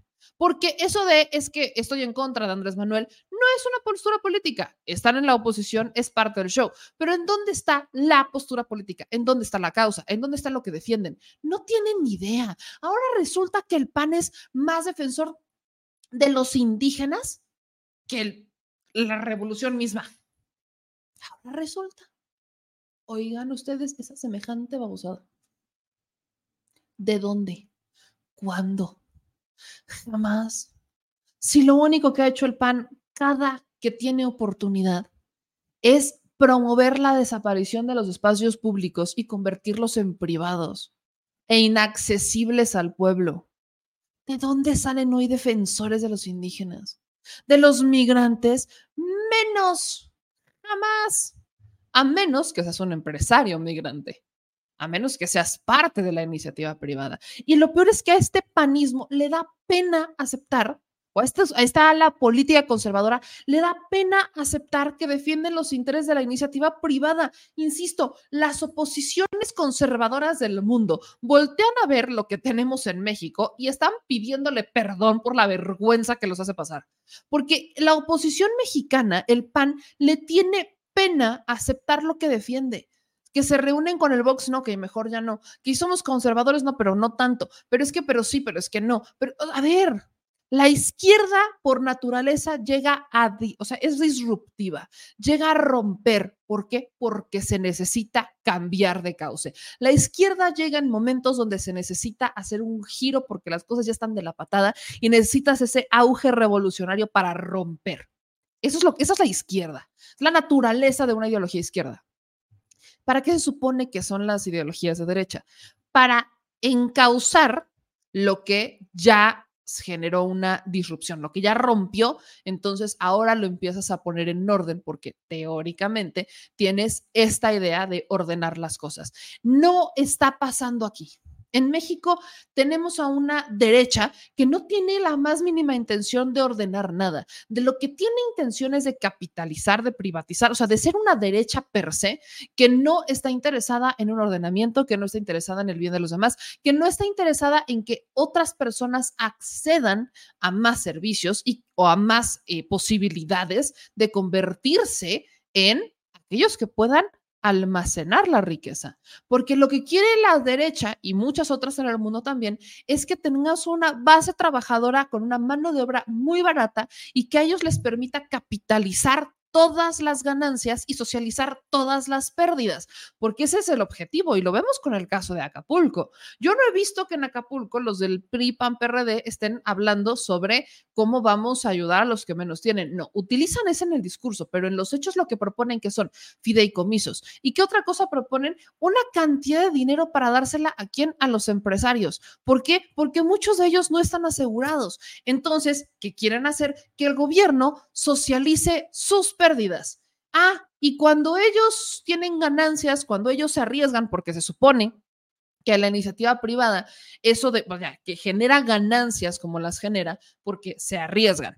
Yo veo que se arriesgan a lo estúpido porque aquí tenían la certeza, había una seguridad de que papá gobierno los rescataba. Hoy esa seguridad no existe y en la derecha son incapaces de aceptar que eso es lo que querían. Para muestra tenemos el FOBAPROA y tenemos muchas deudas que el Estado terminó absorbiendo con tal de salvar a los empresarios, con la falsa narrativa de que si ayudabas a los empresarios, ellos a través de la generación de empleos iban a ayudar al de abajo. Eso sabemos que no funcionó. Y son tan cobardes que no pueden aceptar que eso es lo que quieren, porque eso es impopular, porque decirlo y aceptarlo públicamente va a hacerles perder más votos de los que ya están perdiendo. Y eso es lo que pasa. Entonces, volteas a ver a la que hoy abandera la causa del PRI-PAN-PRD y es una muy mala, es una copia muy mala y muy pobre de lo que creen desde su perspectiva que es el proyecto de la 4T. No, Xochitl podrá ser buena onda, Xochitl podrá ser eh, estridente, yo no le llamaría así. Xochitl podrá ir con esta de barrio. Pero Xochitl en su discurso decía, este del, del que se le acabó el prompter, decía que, que ellos no están ahí para hacer negocios. Cuéntanos, Xochitl, ¿cómo es que te hiciste de contratos en el sector público? Cuéntanos, Ochil, ¿cuántos de los cargos públicos que has tenido han sido por elección popular? Que yo sepa, solo uno. Cuéntanos, Ochil, si no estás ahí por los cargos, ¿por qué no defendiste y te mantuviste en esa postura de ir por la Ciudad de México? Les repito, ni proyecto, ni ideología, ni nada. Puras copias, muy malas, muy baratas de lo que creen que el pueblo quiere. Y con esa nos despedimos, mi gente chula. Vámonos a leer sus comentarios. ¿Qué dicen por aquí? Dice Ciudad Crítica, cuéntanos, ¿cómo pudiste pagar en un año tu departamento de 9 millones, por ejemplo? Arturo Gómez dice, meme, ojalá algún día invites a tu espacio a Diego Rosarín. Ah, estaría chido invitar a, vamos a, estamos armando un tema de podcast, estaría chido. Dice Donato, memecita linda, pronto iré allá a Ciudad de México para reportarme. Muchísimas pues nos avisas, nos creo que ya Donato. Dice Venustiano, pero ni las 40 horas quieren aprobar, ¿cómo crees? Guadalupe dice, ya me imagino al presidente AMLO, ha de estar bien divertido viendo las barrabasadas de la doña Gelatinas, hasta escuchar, ah, yo también, hasta aquí escucho sus cargajadas. Este, dicen por acá, Saxon, se arriesgan con préstamos de Banobras, que es dinero del pueblo. ¿Cuál es el arriesgue? Dice Gerardo, copia chafísima y barata del pensamiento de la izquierda por parte de la Xochitl. Aquí en otros comentarios que hemos resaltado, dice Meme eh, Cocamont, me acabo de llegar, ¿podrías hacer algún comentario sobre el asesinato del magistrado en Aguascalientes? Muchas gracias. Coca, justo lo habíamos comentado hace un ratito, pero estoy también por subir un video a TikTok al respecto. Eh, muchas gracias a Manuel Garfio por sus 10 horas de super chat. Dice Leti Aguilar, está bien pesado el ambiente en el Zócalo, en Palacio Nacional, por los manifestantes que llegaron por la muestra del magistrado de Aguascalientes. Es mucha la comunidad que movía, es mucha y es muy fuerte y estaba haciendo posicionamientos, estaba haciendo muchísimo ruido. Yo por eso no me compro eso de que, ah, es que fue por un tema pasional. No, no me la compro y es una manera muy sencilla que tienen las autoridades de salirse por la tangente. Froilán Moreno Cap Corpus dice, ya yo sería serio porque al hombre cuando sale con poca ropa no se le acosa igual. Para mí es machismo. Cuando el hombre sale con poca ropa no se le acosa igual. Uy, si quieren eh, adentrarnos en ese tema, híjole, tenemos tantas cosas que debatir. Eso lo hay que hacerlo en otra plataforma, pero vale la pena hablar de esos temas. Saúl Carreño dice, pues siempre las mujeres son conflictivas. Acuérdense de Elena de Troya. Tenía que ser Saúl. Sí, somos conflictivas, somos histéricas, eh, somos lo peor, somos unas brujas, sí. Y Erika García tenía sed de hambre. Un abrazo, querida Erika. Cargui dice, saludos de Chimalhuacán, acá algunas semanas muchos haitianos. ¿Quién los mandó? ¿Saben? Eh, me han preguntado mucho eso, no es que los mandaran, acuérdense que en Haití la situación está muy complicada y hay una ola migratoria muy, muy fuerte que está viniendo Venezuela, Haití, están viniendo a México, eh, no para quedarse en México, sino para llegar a Estados Unidos y hay muchos que se quedan en el camino. Axel Bahía, el del, ah, ya habíamos leído ese, de que el del Peñal, el del 20, chale. Eh, en otros comentarios que tenemos por aquí, Paula, gracias por tu esfuerzo en dar las noticias verdaderas, no comparadas con, no compradas, Nita. Buenas noches, que Dios te bendiga. Muchas gracias. Mel Alonso, que protesten en San Luis Potosí, pero si lo mataron en Aguascalientes. Guillermo Rosas, y felicitaciones por los 500 mil. Muchísimas gracias, eso sí. Eh, dice, no, aquí andan con los comentarios. Eh, lo del magistrado, ¿por qué no hacen su reclamo en Aguascalientes? Quiero, miren, yo, yo no estoy, qué bueno que se hace, el, vaya, hay tanta libertad de hacer manifestaciones en la Ciudad de México que lo están haciendo, pero entiendan el contexto en el que estamos. Aguascalientes es un estado todavía conservador y yo entiendo que no hay muchas libertades en Aguascalientes, han matado a mucha gente por parte de la comunidad, etcétera. Eh, yo entiendo incluso que en Aguascalientes pudiera tener miedo de hacer manifestaciones, sobre todo por lo que pasó. Esa es una. Y dos, la Ciudad de México, hay una comunidad, vaya, la Ciudad de México no, no podría decirles que es la que más, no tengo las estadísticas en la mano, pero puedo decir que es quizás la más abierta ¿no? La comunidad LGBTQ de la Ciudad de México es la más abierta al respecto. Creo que es, una ciudad que justamente le ha permitido o ha llegado a esa, eh, pues a esa, a esa apertura, a, esas, a esa conquista de libertades que derivan que aquí mucha gente se abierta respecto a lo que están, este, a lo que piensan, a lo que quieren, a cómo se identifican. Y pegó mucho aquí, porque aquí sí tienen una libertad de manifestarse que en Aguascalientes no, o que pudiera existir el miedo. Entonces, eso yo lo entiendo y así es como entiendo esta manifestación porque despertó a muchísima comunidad LGBT más y además eh, comunidad que simpatiza con la comunidad, o sea, actores, actrices, eh, comunidad del medio artístico, sociedad en general, etcétera. Entonces, eso es lo que entiendo. De ahí viene y es legítimo y está bien. Y eh, Habrá que ver cómo van las investigaciones. Sabemos que hay gente del gabinete del presidente que está muy eh, molesto con el tema, como por ejemplo Alicia Bárcena, que también forma parte de una comunidad. Entonces, evidentemente, hay intereses que en, el gabinete del presidente no van a dejar que esto quede en blanco. También sabemos bien que la eh, secretaria de Seguridad Rosa Isela eh, está pendiente del tema, pero es una investigación que le compete a Aguascalientes. Lo que están buscando es que el caso lo atraiga a la Fiscalía General de la República y creo que ahí ya conocen ampliamente mi opinión, ¿verdad? ¿Qué pasó con el caso de Devani? ¿Qué ha pasado con el caso de Ariadna Fernanda? Híjole. ¿Cómo les explico? Pero bueno. Aquí me dice Rubén, buenas noches, una pregunta. ¿Está prohibido por el INE hacer proselitismo al aire libre? ¿Debería de denunciar por parte de Morena? Sí, pero Xochitl está jugando con la bandera de senadora, ¿no? Eh, El tema con Xochitl es que ese fue su informe, su último informe como senadora. Entonces, aunque ella eh, es senadora por la Ciudad de México, decía hacerlo en el Monumento a la Revolución, bueno, a un ladito del Monumento a la Revolución, y eh, va con la bandera y es legítimo porque es senadora, o sea, va con la bandera de senadora.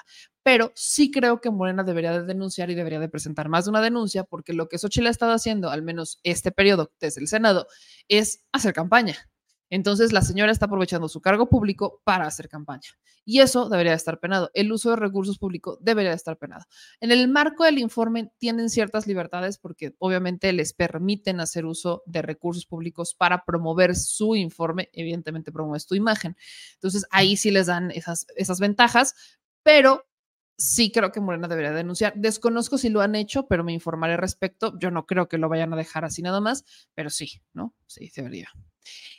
Jorge dice, meme, Henry Cavill va a hacer una película sobre Highlander el Inmortal. Ay, ya ni me digan de las películas. Tengo que hacer, ya tengo que meterle contenido al otro canal, al de Documanía, donde vamos a hablar justamente de películas y series y cosas así bien padres. Pero bueno, ya vámonos que tenemos mucho trabajo y hay que subir todavía mucho material a redes sociales para seguir descifrizando a la nación. Yo soy Meme Yamel, mi gente chula, mis chilenautas. Les mando un abrazo gigante vaya gigantesco a todas y a todos. Gracias por acompañarnos día a día, transmisión tras transmisión, por desvelarse, por trasnocharse, por andar por aquí, por dejar sus comentarios, por apoyarnos con superchats.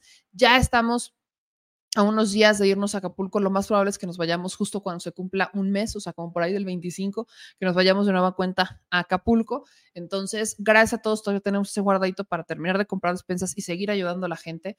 Todavía hay mucha necesidad, continúan las labores, pero evidentemente no es algo que se vaya a reconstruir de la noche a la mañana. Yo les pido, como siempre, que me ayuden a suscribirse, activar las notificaciones, a dejar sus comentarios y esperen nuevo contenido a los fans que nos siguen por aquí, que andan preguntando por el OnlyFans. Hoy se tomaron fotos nuevas, así que esperen próximamente el material. Esta semana estaremos subiendo nuevo material al OnlyFans, así que también nos pueden seguir por allá. Y gracias a todos los que nos siguen en TikTok, en, en Instagram, en Twitter, bueno, ahora X, en Facebook, en la famosa bandita de Twitch, siempre fiel. Yo les mando un abrazo gigante. Nos vemos mañana con más información. Que pasen una maravillosa noche. Cuídense de mucho. Adiós.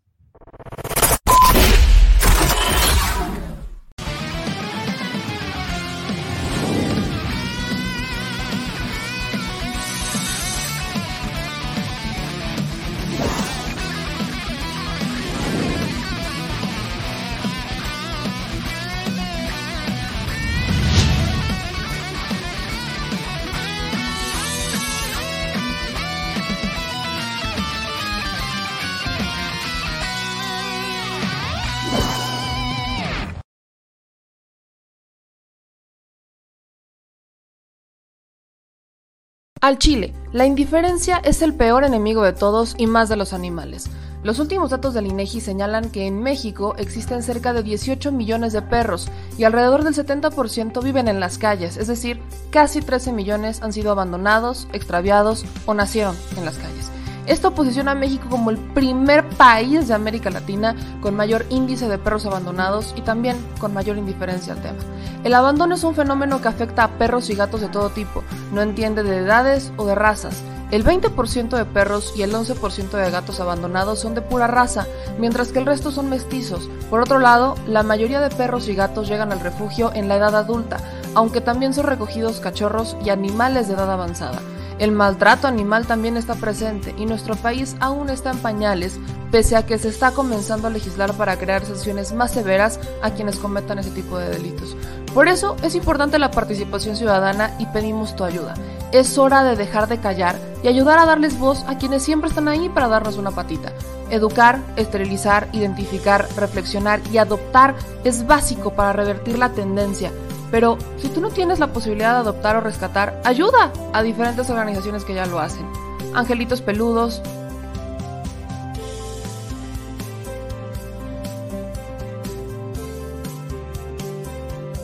Amor sin raza,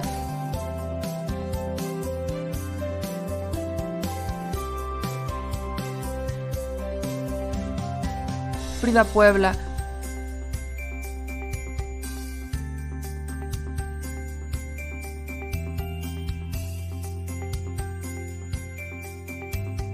Rivera Rescue,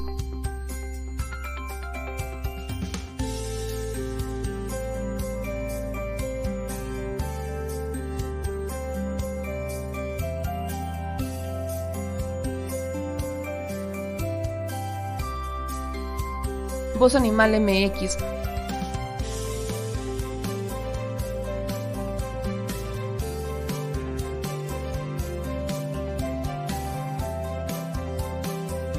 El albergue San Cristóbal.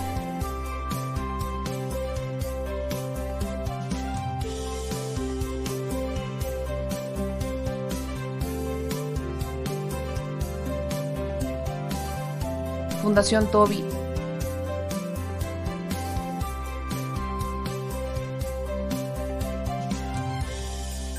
o Patitas Invisibles son algunas de las organizaciones a las que constantemente donamos y apoyamos, pero no es suficiente.